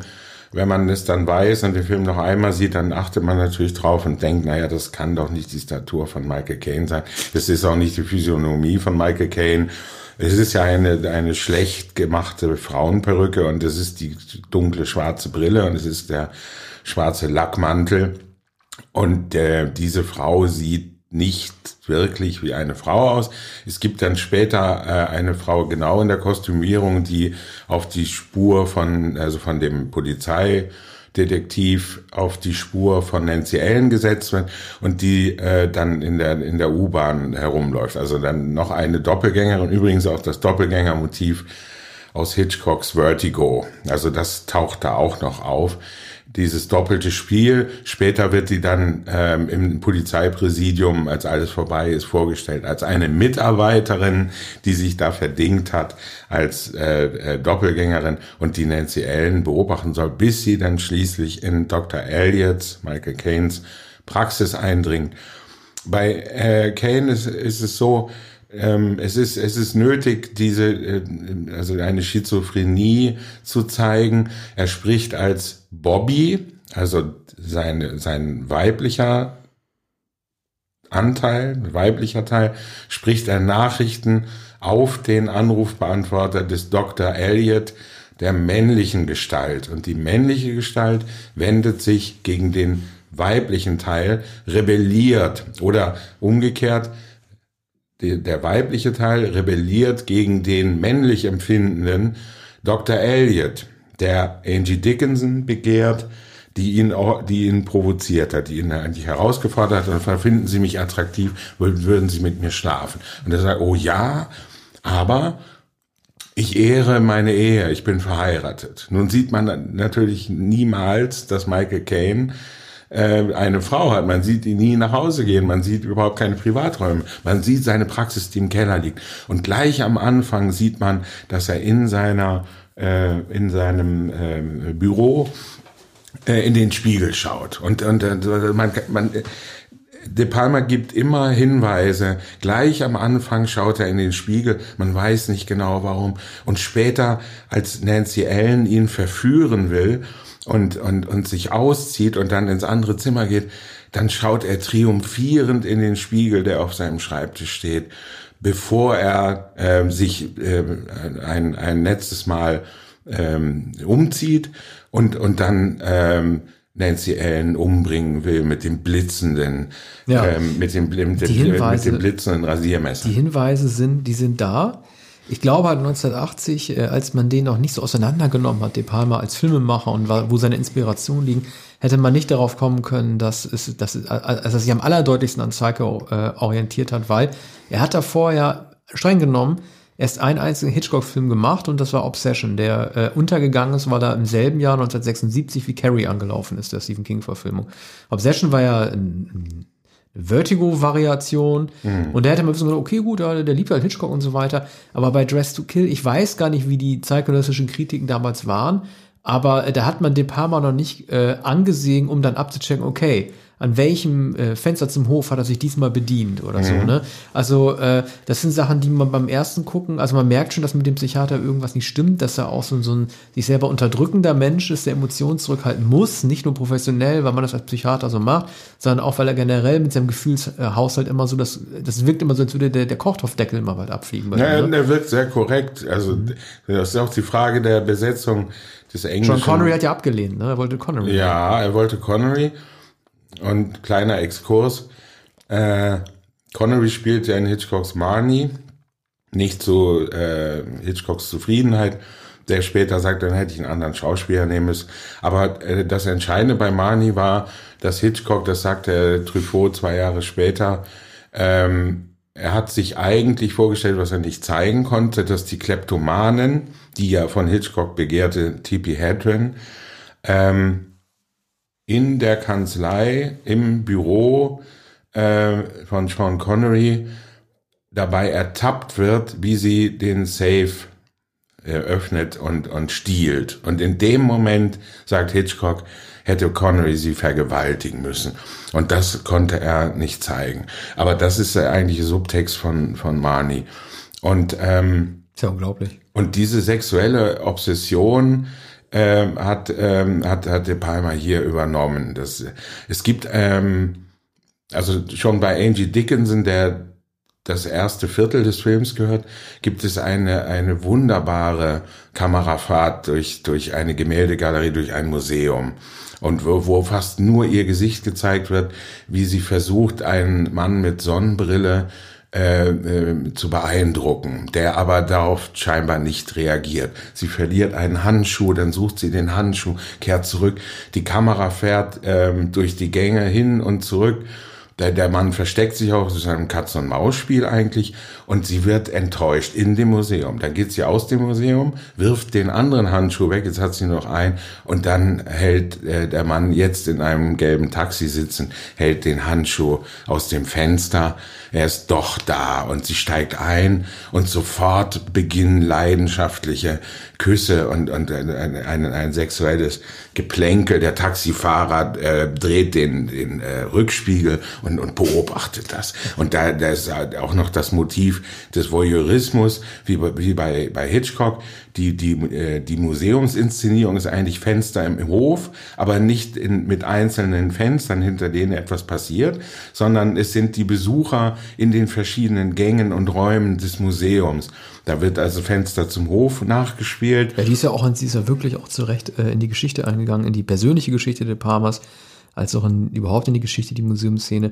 Gerade wenn man sich die Tracking-Shots oder die, die, dieses, dieses, das Spiel der Palmers, der immer wieder halt, ähm, die eine Kamerafahrt immer nur bringen will, die ungeschnittene, gilt das eigentlich auch, also auch zu Recht als eine seiner besten Inszenierungen, ne? weil viele der, der langen Einstellungen, die er wählt, oder der Tracking-Shots, sei es in Carlitos Way oder in Untouchables halt doch oft einfach nur so einen Action-Charakter einfach hat. Ne? Mhm. Und da geht es einfach so um, ja, um den Schwindel, also den Vertigo an, an sich auch halt irgendwie nicht zu wissen, warum man sich und wie man sich in diesen Gemäldegalerien verlieren kann, während man doch eigentlich einen Menschen ja. sucht und nicht das richtige Bild. Ja, genau. Und, und, und das entspricht vielen anderen Hitchcockschen Kamerafahrten, da sich jemand in der Menge verliert oder eben noch da war und, und sich hinter einer Ecke verbirgt und auch, auch dieser Mann äh, taucht dann kurz wieder auf und dann ist er wieder weg. Sie sucht, aber vor allem, ähm, weshalb hat Angie Dickinson diese Rolle angenommen, in der sie später blutig im Aufzug liegt?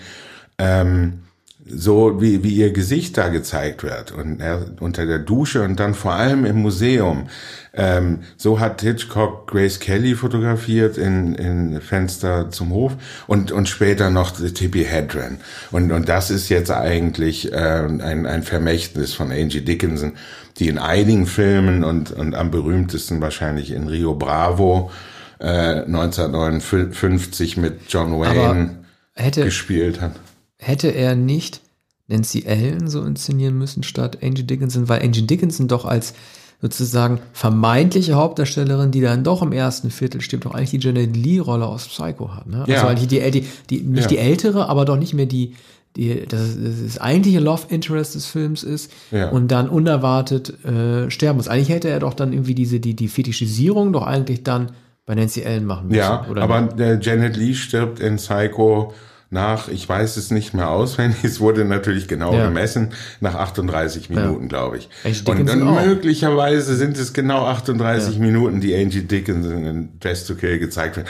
Und die, die, ja, die Begierde, aber, die Begierde auf ihrem Gesicht, ja, Also sie ist, sie ist das, das eigentliche Objekt der Begierde, nicht Objekt der Begierde, sondern äh, sie zeigt auf ihrem Gesicht die Begierde, als sie diesem Mann begegnet. Und, und das sieht man in dem Museum, in dem immer ihr Gesicht in Großaufnahme gezeigt wird, was diese Frau empfindet und dann Einmal dreht sie sich um, man sieht die Verheißung, sie glaubt, jetzt steht der Mann vor ihr, aber er ist weg, er ist unterwegs verschwunden und dann sieht man die Enttäuschung, dass, dass er nicht da ist. Und äh, das ist eigentlich eine Hommage an Angie Dickinson. Der Rest des Films gehört Nancy Allen, aber Nancy Allen ist nicht das Gesicht. Man, äh, man muss, man muss sagen, ähm, ich habe den, den Film jetzt noch einmal und einmal richtig gesehen. Ich war, äh, habe vor vielen Jahren den Film gesehen, da war, wurde ich mitgerissen von der Spannung, wusste auch noch nichts von Michael Caine, von, von dessen Doppelnatur. So, und jetzt dachte ich, wenn, äh, wenn Nancy Allen sich vor dem äh, Psychotherapeuten, vor, vor, dem, vor Dr. Elliot entkleidet, so, sie sagt auch einmal, sie spielt eine Prostituierte und, und sagt, ne, ich, ich habe das gern. Also wenn Männer erregt werden, mag ich gern. Und dann wird sie gefragt, ähm, naja, und äh, privat mögen Sie das auch? Und er sagt, ja, das mache ich auch gern. Und ich finde Sie begehrenswert. Und dann verführt sie ja Dr. Ellen, indem sie den Mantel auszieht und, und, und sie hat so Mieder, so Strapse. Ja, das ist eine Inszenierung, die man sich heute nicht mehr vorstellen Nein, kann. Ne? kann man also, sich. Ja, ja, klar. Ich meine, also das ist halt schon erstaunlich. Der Film hat ein bisschen Wellen geschlagen. Heute würde er äh, allein deshalb keine gigantischen Wellen mehr schlagen, weil er gar kein Budget mehr bekommen würde.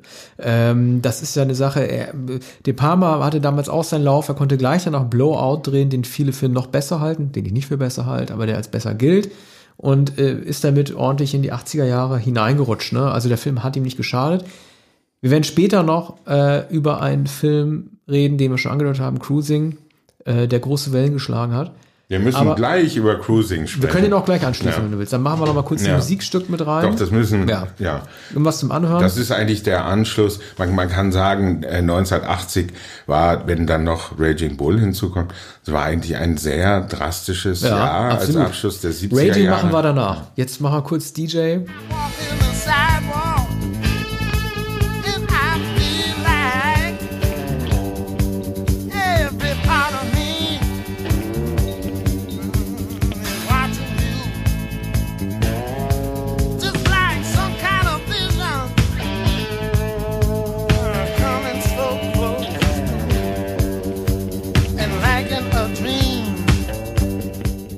Ja, also wir haben schon angedeutet, jetzt reden wir äh, über Cruising. Also ein Film, der die Gemeinsamkeit hat äh, mit äh, Dress to Kill, dass die Darstellung von Sexualität, die viele Leute damals äh, befremdet oder abgeschreckt hat, weil sie nicht der Norm entspricht, tatsächlich als pathologisch dargestellt wird. Das ist in dem Fall schlicht und ergreifend die Homosexualität.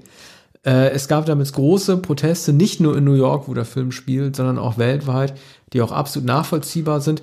Äh, die, die, Ähnlichkeit, die er mit Just to Kill hat, ist auch, dass Friedkin hier ähm, so ein Verwirrspiel veranstaltet, in dem halt äh, äh, Schemen des, des, des Mörders, also Statur und die Art und Weise, wie er spricht, immer wieder von Mord zu Mord variiert wird. Am Ende sogar noch angedeutet wird, dass Al Pacino sich selber ver verliert in dieser Rolle des äh, Killers. Er hört ja irgendwie so, wie, wie die Schnalle der Lederjacke irgendwie so klirrt und man merkt, man merkt, dass der Sound in, in, äh, von ihm aufgenommen wird, er diesen Sound liebt, also als verdeckter Ermittler nicht mehr ganz trennen kann, was da, äh, äh was da passiert. Für mich war nur, ähm, also zum einen äh, die äh, Club-Szenen, die sind natürlich äh, hart, diese Fetisch-Club-Szenen, äh, so Berghain-Lab-mäßig wahrscheinlich, äh, stelle ich mir das vor. Aber Kein, eine Referenz, die damals nicht äh, zu machen war, die, ja. das kann man heute ja, ja, sagen. Heute kann man das sagen, ja. Aber ich Damals halt, hieß es ja New York, das muss in New York ja, sein. Auch, also auch wegen des Central Parks, ne? Ja. Central Park bei Nacht, äh,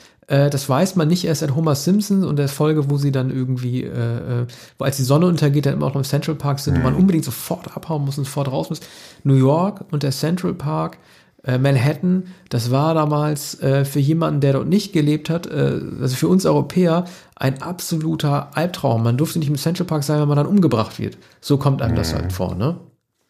Ja, in diesem Film wird es ja, wird es ja auch bestätigt. Nun, ähm, der, der Ermittler von äh, äh, Pacino gespielt, ist ein sehr heterosexueller Mann, kann man sagen.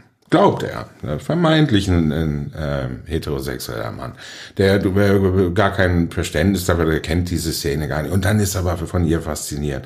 Pacino hat später gesagt, das ist eine sehr drollige Beschreibung, wie er, äh, dass er also seinen Manager später, ähm, er hat das beim Drehbuchlesen zunächst nicht gemerkt, Und, und dann merkte er später, vor allem angesichts der Proteste aus, äh, ähm, von verschiedenen ähm, Aktionsgruppen und Interessengruppen und, und der, der Homosexuellen, äh, wo, wo hinein er da eigentlich geraten ist und, und hat seinem Manager Vorwürfe gemacht, dass er ihn zu der Rolle überredet hat oder ihm nicht gesagt hat, dass möglicherweise dieser Polizist selbst latent homosexuell ist. Und, und Pacino sagte, wenn ich das gewusst hätte, wo, dass ich möglicherweise ein latent homosexueller Polizist bin, dass ich den spiele, dann hätte ich die Rolle gar nicht angenommen. Ja, aber was ist denn ja? mit Serpico? In Ja, Serpico lieb, ja, liebt er doch ja, auch ja, einen Mann. Genau. Also, Also, äh, Serpico einige Jahre vorher. Nein, nicht Serpico, Ja. Entschuldigung. Ich meine, Nee, äh, doch, stimmt. Nein, nein, Nee, nein, nein. Dog Day äh, After- Dog Dog Day Day Afternoon. Afternoon, ja. Afternoon. Also Dog der, der ist es doch, Afternoon, äh, ja. der ist es, der ist es doch sogar noch offensichtlicher. Ja, und, und da steht es aber so im Drehbuch, dass Pacino das gemerkt hat. Also er hat, also, also er ärgert Ja. sich einfach darüber, dass Ja. er nicht klug ge äh, gewesen ist, aber noch dümmer war sein Agent. Na, Ja? er hat sich, er hat sich später, also das war, war dann, äh, nachdem der Film Premiere hatte, als die Proteste gab, hat er gesagt, nein, warum bin ich da hineingeraten? Jetzt heißt es auch noch, der Polizist soll selbst auch noch der Mörder sein. Unter Umständen. Es gibt ja die, die Theorie, dass der, der Polizist nicht nur homosexuell ist, sondern dass er selbst der Mörder Aber das ergibt ja überhaupt keinen Sinn. Also der Mörder wird ja gestellt und hat. Und dann Ja, ist das, ja, wird ist gestellt, Ganze- aber vielleicht ist war doch- es gar nicht. Ach so, ja. Ja, vielleicht war es gar nicht. naja, also nee. Also, also ich glaube, das, was man sieht in dem Film, das ist auch das, was passiert. Die Frage ist, wie man den Menschen, der es tut, interpretiert. Und wenn El Pacino als Cop, als einer, der überzeugt davon ist, den Mörder finden zu wollen, als Ermittler auftritt, dann ist das die Wahrheit, die dann auch da existiert. Also ich glaube, das wäre doch arg äh, quatschig, wenn man jetzt den Zuschauer irgendwie an der Nase rumführt und sagt, irgendwie, er tut nur so, als würde er ermitteln oder es ist nur, es ist nur äh, sein Wahn oder so Ja. zu ermitteln. Ich finde, ich, find, äh, äh, ich finde, also Es wäre nicht, wäre jedenfalls nicht Friedkins Art. Ja, das Also, passt ne? überhaupt nicht zu ihm. Das, das, so- das gibt's bei Eher so. Argento-mäßig oder so. Ich finde, äh, also, äh, ich finde den ersten Mord, der, der passiert, als einer der Männer sein, äh, sein One-Night-Stand mit nach Hause nimmt und auch sagt, dass er Angst hat und äh, I'm afraid und dann trotzdem erstochen wird, finde ich äh, sehr schmerzhaft anzusehen, also wirklich schlimm. Ich weiß so, dass Freakin äh, äh, ja gesagt hat, äh, am Ende die Leiche, die im Badezimmer am Boden so verdreht liegt, da hatte er gesagt, ich will, dass diese Leiche auf dem Boden genauso da liegt, wie David Bowie auf diesem einen Plattencover. Und da meinte er Lodger mit von 1979, das ja auch bekannt geworden ist, weil Bowie in, fast in so einer verrenkten Pose, als sei er irgendwie äh, aus dem Fenster gestürzt äh, und sich alle Gliedmaßen nach links und rechts 90 Grad verdreht hat, da am Boden liegt. Und so sahen die Inspirationen von Freakin damals aus, der natürlich trotzdem gemerkt hat, dass sein Stern langsam leider am Sinken war. Ne? Also nach dem Exorzisten kam er Sorcerers, mit dem er sich so ein bisschen verrannt hatte in Südamerika, was kein großer Erfolg gewesen ist. Und ich glaube, äh, danach kam dann auch gleich Cruising. Ne? Also ich, ich glaube, Mhm, das war so ja. die Reihe. Ne? Exor Brand, Brandpunkt Brooklyn, Exorzist, Sorcerers und äh, Cruising. Ja, also äh, Cruising war natürlich dann kein so großer Erfolg, war aber sehr wohl ein, ein Skandal. Später äh, von der Filmkritik aber rehabilitiert oder als, als, ähm, als ein typischer Freakin-Film jedenfalls. Der letzte der 70er Jahre. Und danach äh, wurden Freakins Filme. Na gut, also wir, wir sind ja beide der Auffassung, äh, dass, äh, dass der Los Angeles-Film von 1984, den 85, ja, der ist super. 85, ja. Also, dass das noch ähm, ein großer Film war. Aber ähm, Friedkin drehte weniger Filme, keine erfolgreichen Filme mehr, später dann Fernsehfilme und auch äh, einigen, einigen Stuss. Ähm, ganz spät dann noch äh, die Zwölf Geschworenen in einer Fernsehfassung. Er lebt mit, ja auch noch, Jack, ne? Jack Lemmon. So wie Richard Donner, die sind beide, äh, glaube ich, um die 90. Ne? Also Donner ist jetzt 90 geworden, ich glaube, Freakin ist auch 90. Oder 80 erst, ne? ne? Ich meine, ich meine, dass Freakin 90 geworden ist, aber. Ich kann mir nicht vorstellen, dass das schon.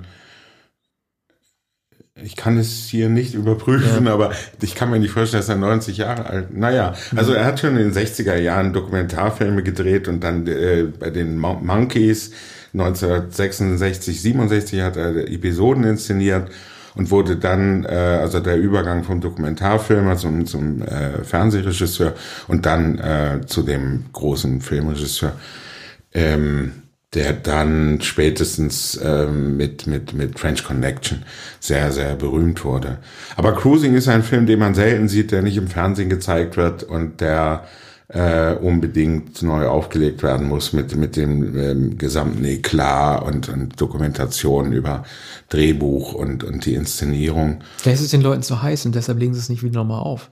Weil du müsstest ihn, ja. du müsstest ihn mit äh, Bonus-Making-Offs ja. und an einordnenden Kommentaren und äh, neu aufgenommenen Dokumentation der heutigen politischen Identitäts-, äh, sexuell identitätspolitischen Situation komplett neu einbetten. Ne? Also man könnte, also das wäre wär dem wahrscheinlich viel zu heikel, so wie man jetzt auch, auch wenn es ein komplett anderes, äh, äh, einen komplett anderen Bereich berührt, so wie man jetzt auch in Ausstrahlung von, von Winde verweht, ja auch noch Zusätze mit einbaut, ähm, auch wenn es auch wenn es da um Ethnie geht und nicht halt um Sexualität. Ich glaube, so könnte, ich glaube, man könnte Cruising, keine Ahnung, als äh, Steelbook so mhm. ohne, ja. ohne einordnende Doku gar nicht mehr bringen. Also nur als historisch-kritische Ausgabe ja. sozusagen, wie bei, bei manchen Romanen, die allerdings eher im 18., 19. Jahrhundert angesiedelt sind.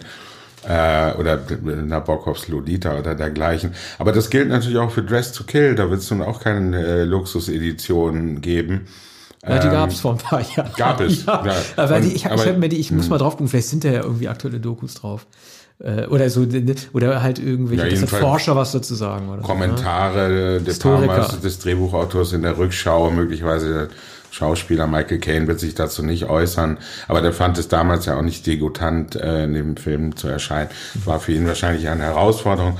Äh, aber wir sind jetzt gar nicht mehr bei Dress to Kill, sondern ja. wir kommen jetzt. Ein Ahne-Film, ne? Und zwar, den wir mit folgender Musik einspielen.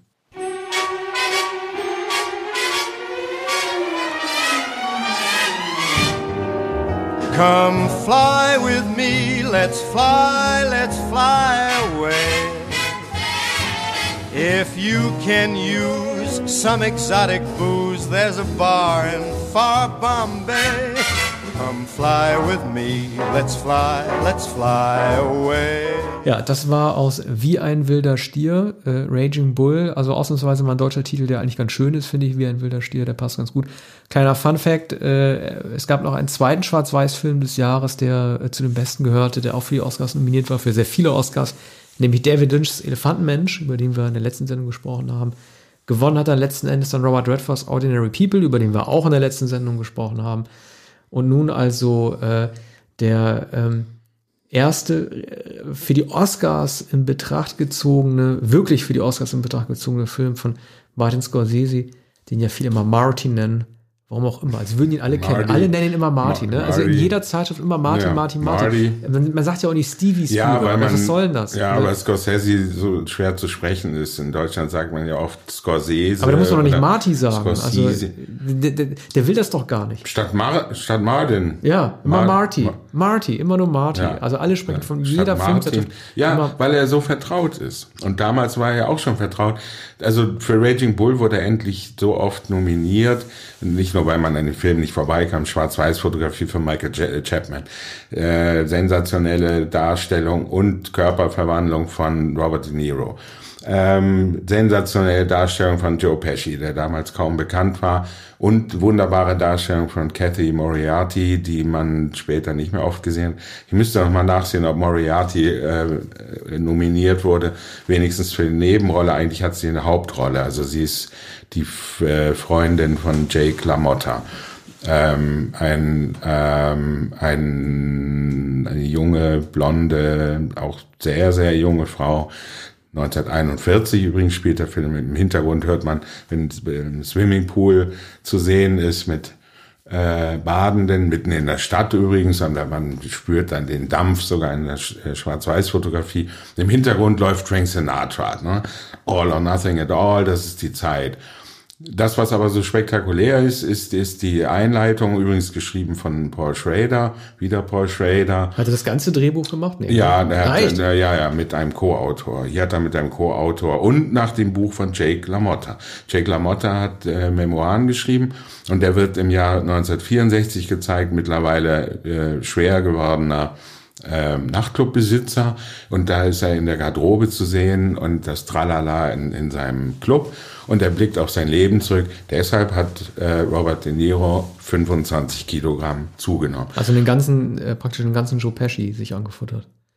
Ja, und Pesci ist aber nicht der spätere Pesci, sondern ist da ja auch ein, ein äh, schlankerer Mann na, als Bruder von Jake LaMotta, der auch der, der Manager ist. Also der ist, ist da äh, etwas schmaler. Und ähm, übrigens sind auch andere später reguläre sozusagen Mafia-Darsteller, Scorsese ist schon dabei. Also die später in Goodfellas kamen, die später in Casino kamen. Und, und all die Figuren jetzt in Nadelstreifenanzügen 1941, Dampf der Stadt und dann natürlich die, ähm, es werden, werden immer diese Boxszenen gezeigt. War das auch der mit der Autotür? Als, als, als, als, als Joe Pesci den Kopf zwischen die Autotür legt und dann zuknallt, der hat doch mal so besondere Arten, immer jemanden zu töten.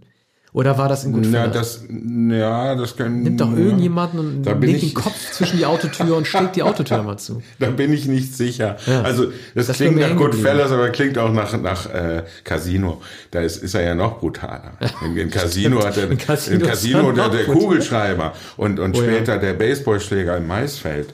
Und, und der ist hier auch schon temperamentvoll. Aber weißt du, was das Schlimmste war? Nur hm. ganz kurz, um die Gewaltorgien äh, abzuschließen. Die schlimmste äh, Scorsese, Marty Scorsese äh, Szene das war, fand ich die als Leo in Departed, diesen äh, Hutständer mhm. oder diesen Klamottenständer mhm. genommen und die Spitzen der Klamottenständer, so ein Typen, der am Boden lag, immer ins Gesicht gehauen. Ja. Das war das Schlimmste. Ja, und, naja. und auch der, der Kugelschreiber in Casino, das ja. konnte ich damals schwer ertragen. Mhm. Äh, und, und die, ich glaube, fürs Fernsehen mindestens geschnittene Szene, Baseballschläger. Die wurde im, geschnitten, im, ja. Im Maisfeld. Das, das war äh, also auch schier äh, unerträglich, war eigentlich nicht zu zeigen. Und ich, äh, naja, aber äh, Raging Bull ähm, ist kein Film, der so vor Gewalt strotzt, wenn man nicht das Boxen an sich als Gewalt nimmt. Äh, Jake LaMotta war aber ein, also ein, äh, ich glaube, Leichtgewichtsboxer und sehr, be sehr behende oder leichtfüßig und hat die meisten Kämpfe gewonnen und er konnte, um, ähm, um den Film On the Waterfront äh, zu zitieren, ähm, could have been a contender und war ein Contender und war ein Herausforderer, war sogar Champion. Und, und, und es geht eigentlich um den Niedergang Lamottas innerhalb weniger Jahre. Also er hat, hat sich er hat das nicht gehalten, was was äh, was er von sich erwartet hat und ähm, und, und, und blickt jetzt auf sein Leben zurück und auf dieses Verhältnis zu seinem Bruder und zu dieser Frau und auch äh, auf das Geschäft, das natürlich auch auf Schiebung beruhte, auf Wetten und, äh, und Absprachen und, und dergleichen. Also es ist der ultimative Boxerfilm. Es gab schon einen über ähm, ich glaube, Rocky Graziano, Somebody Up There Likes Me mit Paul Newman 1956. Und mit, mit äh, John Garfield gab es Boxerfilme. Ist das, ist das, ja. ist das ein, ein geflügelter Ausspruch eigentlich? Somebody Up There Likes Me? Ich kenne das so vom David ja. Bowie-Song. Ich dachte, ja. Bowie hätte das 75 ja. bei Young Americans erfunden, aber anscheinend ist das nee, gar nicht der Fall. Nee, nee, also das... das äh, Ronnie Wood hat das seine Autobiografie, glaube ich, auch so genannt. ja. So, ne? Also es ist eine, wohl eine Redensart und ähm, ich, ich meine, der Boxer, der von Paul Newman dargestellt wird, weil hieß Rocky Grazia. Es gibt ja einen deutschen Boxer, der äh, ja, habe ich auch tragisch bei, bei, mhm. bei einem äh, Unfall ums Leben gekommen ist. Äh, aber der hieß so Rocky Rock, Rock, Grazia, nee, äh, Rocky Rocciani ja, oder so. Ist, ist ja, ne? aber äh, in den 40er Jahren gab es, glaube ich, Rocky Graziano und bald darauf spielte Paul Newman die Rolle eine seiner frühen Rollen. Und da wurde gesagt, na ja, aber den Italiener kann er doch nicht darstellen. Aber natürlich kann Robert De Niro Jake LaMotta darstellen, hat dann auch den Oscar bekommen.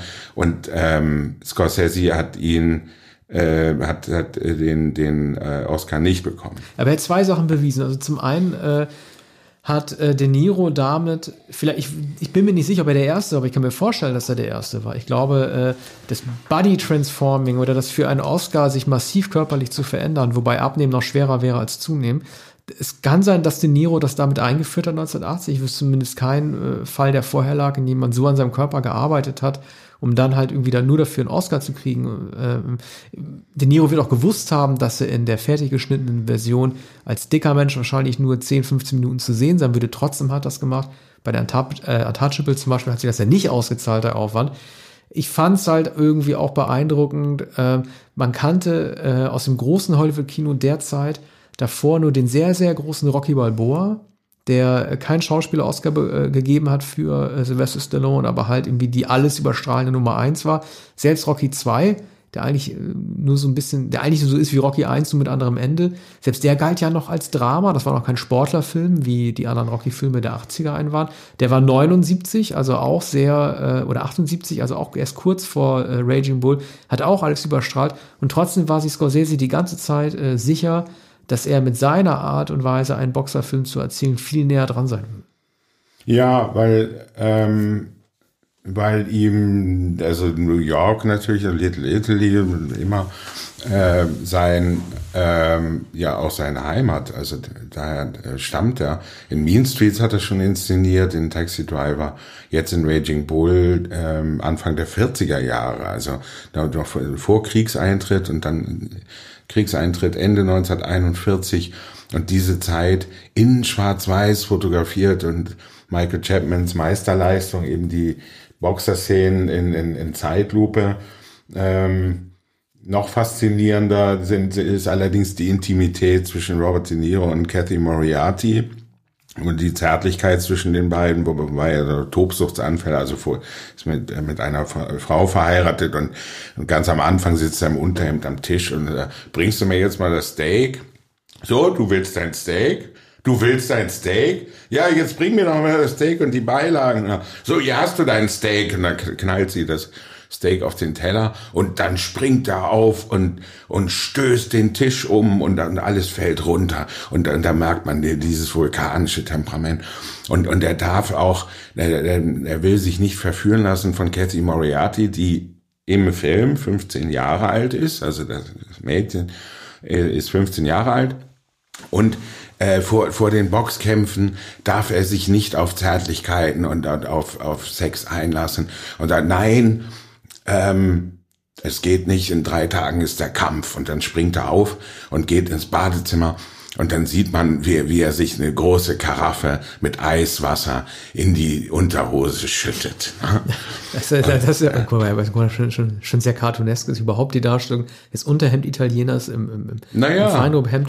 Ja. Ich meine, vielleicht war er der Erste, der es gemacht hat und alles, was danach kam. Ich musste mal an, an, an Papa Don't Preach denken, das Madonna-Video mit Danny Aiello. Da spielt er so wie ein Italiener-Vater, der halt irgendwie immer nur auf den Tisch haut und dabei Spaghetti mm, isst. Ne? Auch Aber, im Unterhemd ja, wahrscheinlich. Ja, das war halt so eine klassische italienische mhm. Low-Dog-Konstellation äh, der Italo-Amerikaner. Äh, ja. Wer wird eigentlich die Musik gemacht zu dem Film? Das habe ich mich äh, vorhin auch schon ja. gefragt. Hatte, Schau doch mal da. Hatte der einen Original-Score? Naja, wir überlassen es mal dem, dem, dem, dem, dem Zuhörer. Ja, aber man hört ja wie, wie immer bei, bei Scorsese, äh, also hier konnte er nicht in The Still of the Night, dieser äh, Doo-Wop-Song äh, ist etwas älter, aber wie gesagt, im Hintergrund hört man äh, Frank Sinatra, All or Nothing at All, die Songs der Zeit.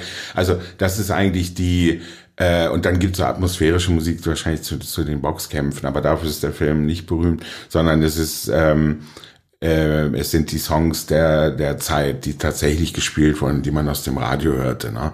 Es gab dann ja die Bobby Soxers, die so die sogenannten Bobby Soxers, die immer zu den Sinatra-Konzerten, die sogar mittags und am Nachmittag waren, wenn nicht sogar am Vormittag in New York. Und, und da sind die jungen Mädchen hingelaufen, haben die Schule geschwänzt. Die nannte man Bobby Soxers. Ach, und ja. in, in, der Zeit äh, wegen wegen der, der der Socken, die hatten so, so hochgezogene Kniestrümpfe. Ne? Und, und, und diese Zeit zeigt er eigentlich so, dass man auch nicht sagen kann, naja, das sind all die Klischees mit den Italienern, ja sicher.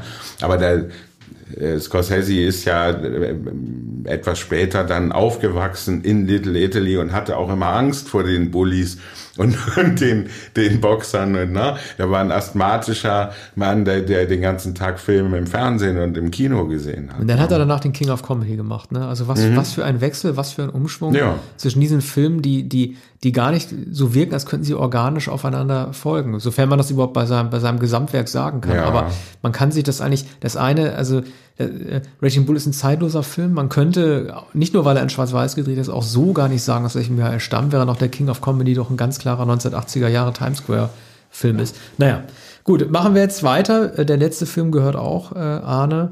Ein äh, Epos, über das wir in ähnlicher Länge jetzt sprechen werden, stellt euch auf mindestens 60 Minuten. Nein, war nur ein Witz. Aber wir reden jetzt über äh, Heaven's Gate.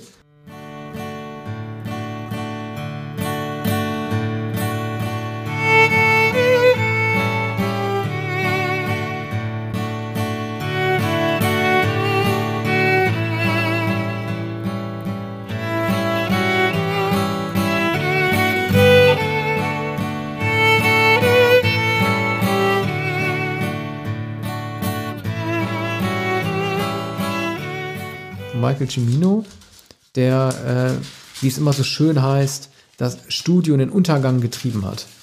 Ja, nämlich United Artists, immerhin der Verleih, der die Bond-Filme schon seit äh, damals äh, 20 Jahren. Was jetzt gerade raschelt, ist Arne, der ja. gerade sein Tagebuch hervorholt. Der, der nach der Musik von ähm, The Deer Hunter, äh, von Heaven's Gate schauen wollte. Ja, du fängst es schon mal ja. an und ich, ich google, ich google ja, nebenbei äh, nach dem Soundtrack. Ja, jetzt dachte ich gerade an die Musik. Ja, pass auf, ich suche das jetzt gerade raus. Du kannst schon mal anfangen. Jedenfalls ähm, hat Michael Ciminos Heaven's Gate heißt es, hat äh, United Artists versenkt, hat auch tatsächlich United Artists versenkt.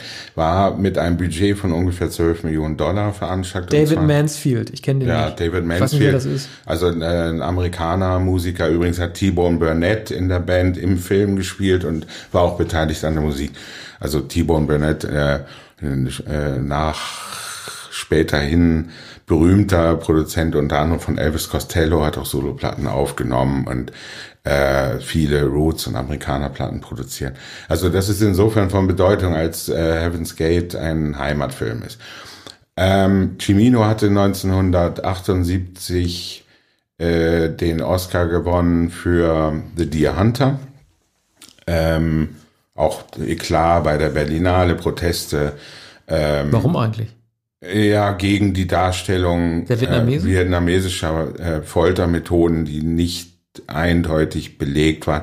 Also vor allem äh, das russische Roulette, von dem behauptet wird. Muss man mal äh, Senator McCain fragen, was er dazu gesagt hat. Er ja, lebt ja nicht mehr. McCain wurde gefoltert, aber ja. man weiß nichts vom russischen Roulette. Hanoi also, in. Ja, es wird, es wird da gezeigt, dass ähm, dass gefangene amerikanische Soldaten zum russischen Roulette gezwungen wurden. Und Christopher Walken wird schließlich ähm, wird, wird schließlich wahnsinnig darüber und geht dann in ähm, Spelunken, in denen darauf gewettet wird und wird zum professionellen ähm, russisch Roulette-Spieler und äh, er kann nicht mehr davon lassen. Ne? Also der hatte eine solche Angst, als er äh, mit Robert De Niro dazu gezwungen wird. Ich möchte mal kurz, einen, sorry, ich möchte ja. kurz einen Tipp abgeben. Ähm, nicht ein Tipp, das, das ist doof. Nicht ein Tipp, sondern halt ein Hinweis abgeben zum russischen Roulette. Das habe ich gelesen äh, in den von mir verehrten Jack Reacher Roman von äh, Lee Child.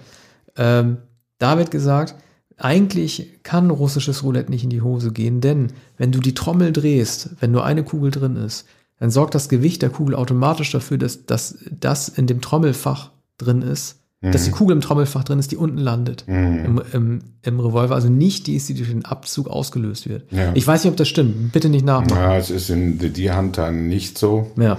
Ähm, und äh, naja, also daraus äh, zieht der Film einige Spannungen, aber es ist äh, auch schwer erträglich, das anzuschauen. Und Walken verfällt dann dem russischen Roulette und stirbt schließlich.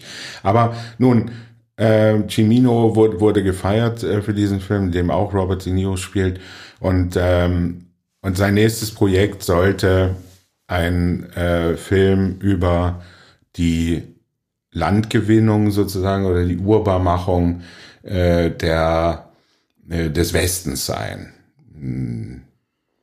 Montana. Also schon so ziemlich die äußerste Grenze um 19, um 1880 und hieß, glaube ich, Jonesboro Massacre oder dergleichen. Da fand ein Krieg statt und zwar zwischen den Viehbaronen und ähm, Grundbesitzern, die schon dort waren, die sozusagen äh, wie die englischen Väter, Vorväter da elegant regierten, die reich waren, die die Eisenbahn äh, gebaut hatten und die die Grenzen immer weiter gen Westen verschieben wollten und den Einwanderern, den armen Einwanderern aus Osteuropa vor allem, die sich Land nahmen, das ihnen, wie aber ja auch den Viehbaronen, nicht gehörte.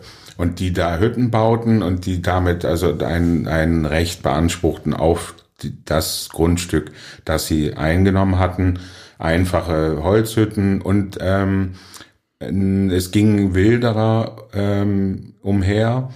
Ähm, also da, da wurden, wurden, wurden Rinder geschossen und ähm, und die Barone rüsteten sich ähm, gegen diese Wilderer und stellten eine Art stellten eine Todesliste zusammen. Boah, ist also kompliziert. Eine, ja, eine, mhm. nein, ist gar nicht so kompliziert. Man, man sieht die zwei Fraktionen, also die, die in, in, in, in, in äh, Harvard ausgebildet wurden, ähm, die denen alles gehörte, darunter auch äh, Chris Christofferson, der, der als Sheriff dorthin kommt. Der wird zur Hilfe gerufen und, und findet alte Kommilitonen, darunter John Hurt.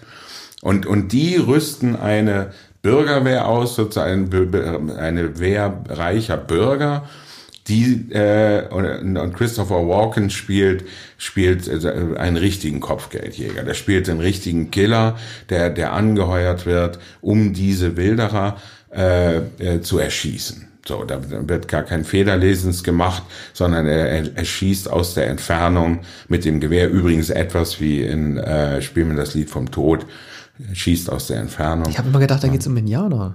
Nein, Indianer kommen nicht vor. Die kommen in, in Montana, die sind nicht mal am Rande. Also, aber die gab's ja in Montana eigentlich, ne? Ja, ja, aber die, die kommen nicht vor. Die sind, sind äh, also. Welcher Stamm da wohl war? Äh. Sioux. Nein. Echt?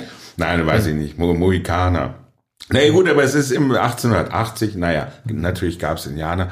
Aber hier, das spielt keine Rolle, sondern es ist zwischen den zwischen den Immigranten, also zwischen den Neuankömmlingen und den, äh, den Immigranten mit etwas älteren Rechten, ne, die zu Geld gekommen sind, den, der, der etablierten äh, Schicht und, und, und den ähm, ähm, sozusagen Lumpensammlern, die nur mit einer kleinen Kutsche oder die nur mit mit äh, mit mit einem Karren äh, in die Wildnis ziehen und sich da ein Haus bauen und und damit äh, die die etablieren sozusagen das Establishment bedrohen. Aber was ist denn der und, Grund, warum der Film so katastrophal gefloppt ist? Ist ja. das ein Problem der Montage im Schnitt?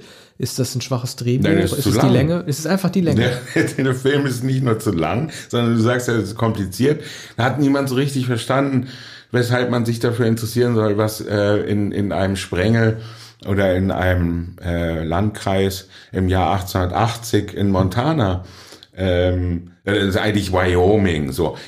Cimino hat in, in, in Montana dann gedreht und, und in Montana hat er die ganze Stadt nachbauen lassen. So, er hat, er hat ein Eisenbahngleise verlegen lassen, er hat eine, eine Dampflokomotive mit, mit, mit äh, Waggons da fahren lassen. In, in ähm, in dem Zug kommt Chris Christopherson in der Stadt an. Ja, da leuchtet, das das leuchtet mir jetzt was ein. Das leuchtet mir ein, weil äh, man konnte wahrscheinlich damals noch keine Dailies an die Produzenten, äh, Produzenten äh, verschicken. Und wenn du in Wyoming drehst oder in Montana, da kommt United Artists wahrscheinlich einfach nicht hin. Ne? Der, ja, der, der, konnte, der konnte ja, machen, was er ja, wollte. Ja, da eine Weile. Also, ähm, aber so nach zwei, drei Monaten sollte, sollten die Produzenten dann mal nachschauen. Also die ausführenden Produzenten.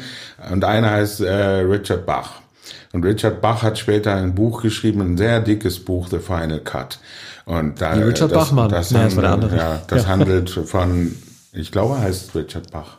Ja, äh, muss man mal nachschauen. The Final, jedenfalls war er der ausführende Produzent.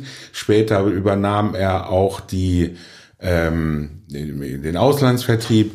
Jedenfalls war er damit befasst und er ist mit, mit, mit einem weiteren ähm, Assoziierten nach Montana gefahren. Und, und beiden war schon gesagt worden, ihr müsst Cimino dazu anhalten, in zwei Monaten Dreharbeiten zu beenden. Er hatte bisher äh, erst äh, zwei Kapitel überhaupt gedreht, aber hatte schon ungefähr 15 Stunden Material. Ne? Und ähm, sie kamen dort an und sagten, ja, also wir drohen ihm, dass wir ihm den Film wegnehmen. Ja, klar drohen wir ihm. Ne? So geht es nicht. Also das ist Wahnsinn, was der an Material verschwendet. Und die Kosten explodieren und also, also er kommt nicht zu Rande. Der hat ja bisher eigentlich nur die Stadt aufgebaut und, und die ersten Aufnahmen von Chris Christopher. Die Eisenbahn, Eisenbahn so. ausgetestet.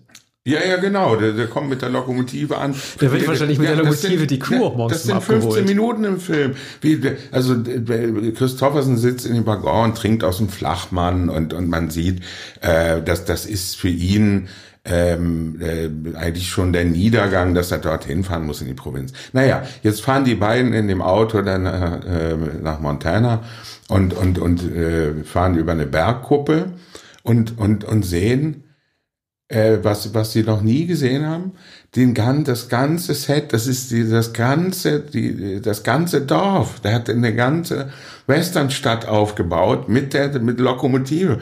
Und, und Bach schreibt. Warum haben die nicht einfach in Old Tucson gedreht? Aber wahrscheinlich, weil das Klima ein anderes ist, ne?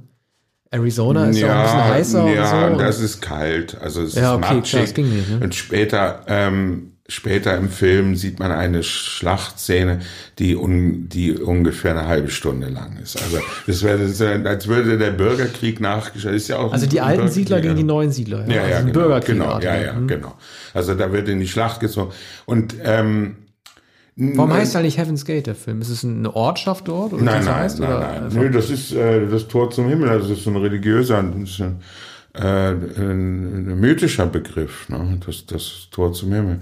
Und, und das öffnet. Und das soll sich dort bieten, den, äh, den ja, Siedlern, ja? Naja, also, das öffnet sich dann ja auch, weil äh, bei der Schlacht äh, viele ums Leben kommen. Und nicht zuletzt wird Christopher Walken ähm, äh, am Ende erschossen, als alles überstanden ist, wird er hinterrücks, so wie er das selbst immer gemacht hat, äh, wird aus der äh, Entfernung erschossen. Und dazwischen, also der Film ist in, in Ciminos Schnittfassung äh, vier Stunden lang. Das ist der, der spätere Director's Cut. Er musste ihn, glaube ich, auf drei Stunden 20 Minuten dann bringen, nachdem er nahezu anderthalb Jahre in Montana dran gearbeitet hatte. Und er brachte, glaube ich, die erste Schnittfassung, äh, also der Film sollte Ende 1979 gezeigt werden und dann hieß es, naja, jetzt soll der vielleicht Ende 1980 gezeigt werden, ne, weil es so lange gedauert hat. Und er war er wollte noch immer den Film umschneiden und die erste Schnittfassung, die er dann äh, nach New York brachte, war sechs Stunden lang. Und ähm, der, der damalige Be Besitzer von United Artists kam zu der Pressevorführung oder der Film, zu der Produktionsvorführung innerhalb des Hauses und, und sagte, äh, und zwar war der Film noch längst nicht äh, vorbei, sondern nach anderthalb Stunden wandte er sich an, an äh, Richard Bach, der neben ihm saß, und sagte, also äh, ich teile die Filme immer ein äh, nach, nach so Pi-Momenten, also wie oft ich pinkeln gehen muss. Und ich habe schon manches erlebt, aber kein Film, bei dem ich dreimal pinkeln gehen musste und der Film ist noch nicht zu Ende schneidet diesen Film oder er wird überhaupt nicht veröffentlicht. Hatte wahrscheinlich nie. Und er sollte vor Weihnachten ins. In Frage ist, wie lange er Pinkel geht oder wie es Blasen, Blasenproblem hat. Ich meine, die, die Länge von 180 oder 200 Minuten ist ja nach heutigen Maßstäben sowieso völlig in Ordnung. Ne? Also heute aber damals, sich, ja, aber genau, damals gab es das nicht, außer bei David Lean. Ja, genau, außer bei David Lean und bei Ben Hur. Ne? Also äh, das ist, ist ja schon ein besonders bitterer Moment und ich weiß gar nicht, ist der überhaupt für irgendeinen, zumindest technischen Oscar nominiert worden oder so? Oder haben sie den einfach komplett gestrichen aus dem Plan? Also der, ja, lief der überhaupt im Kino? Ja, der wurde, wurde gar nicht berücksichtigt. Kam gar nicht mehr in Frage. Also United Artists ging da, ach so, man muss sagen, 12 also Millionen, dann war 20 Millionen das Budget am Ende. Äh, betrug, ähm, betrugen die Kosten 45 Millionen Dollar. Und, und ich kann mich erinnern, im Jahr 1981, als der Film dann in Deutschland tatsächlich in die Kinos kam, also mittlerweile war der in Cannes gefeiert worden. Ne? In Cannes. Ah, er wurde damals ja, tatsächlich gefeiert? Ja, ja, in Cannes wurde er gefeiert. Er wurde ich gedacht, er wurde von Franzosen, okay, nee, ja. von Franzosen, von Europäern wurde er gefeiert. Schon als Meisterwerk, äh, als das Meisterwerk erkannt, dass er ist. Und, und da, da wurde gesagt, es ist, es ist so bildschön, man, ähm, man, äh, man kann es gar nicht aushalten. Ja, die Schönheit der Natur, der, der Komposition. Wenn Chris Christopherson, man muss auch sagen, Isabelle Huppert, ähm, Cimino ist nach, nach Paris gereist und hat Isabelle Huppert, mit Isabelle Huppert gesprochen, auch mit den Produzenten. Und die Produzenten äh, kannten Huppert natürlich nicht und, und gingen zurück und sagten, Warum will er dieses Bauernmädchen verpflichten? Die wird doch niemals ein Star. Und, und äh, Christopher Walken kann doch nicht die Hauptrolle spielen.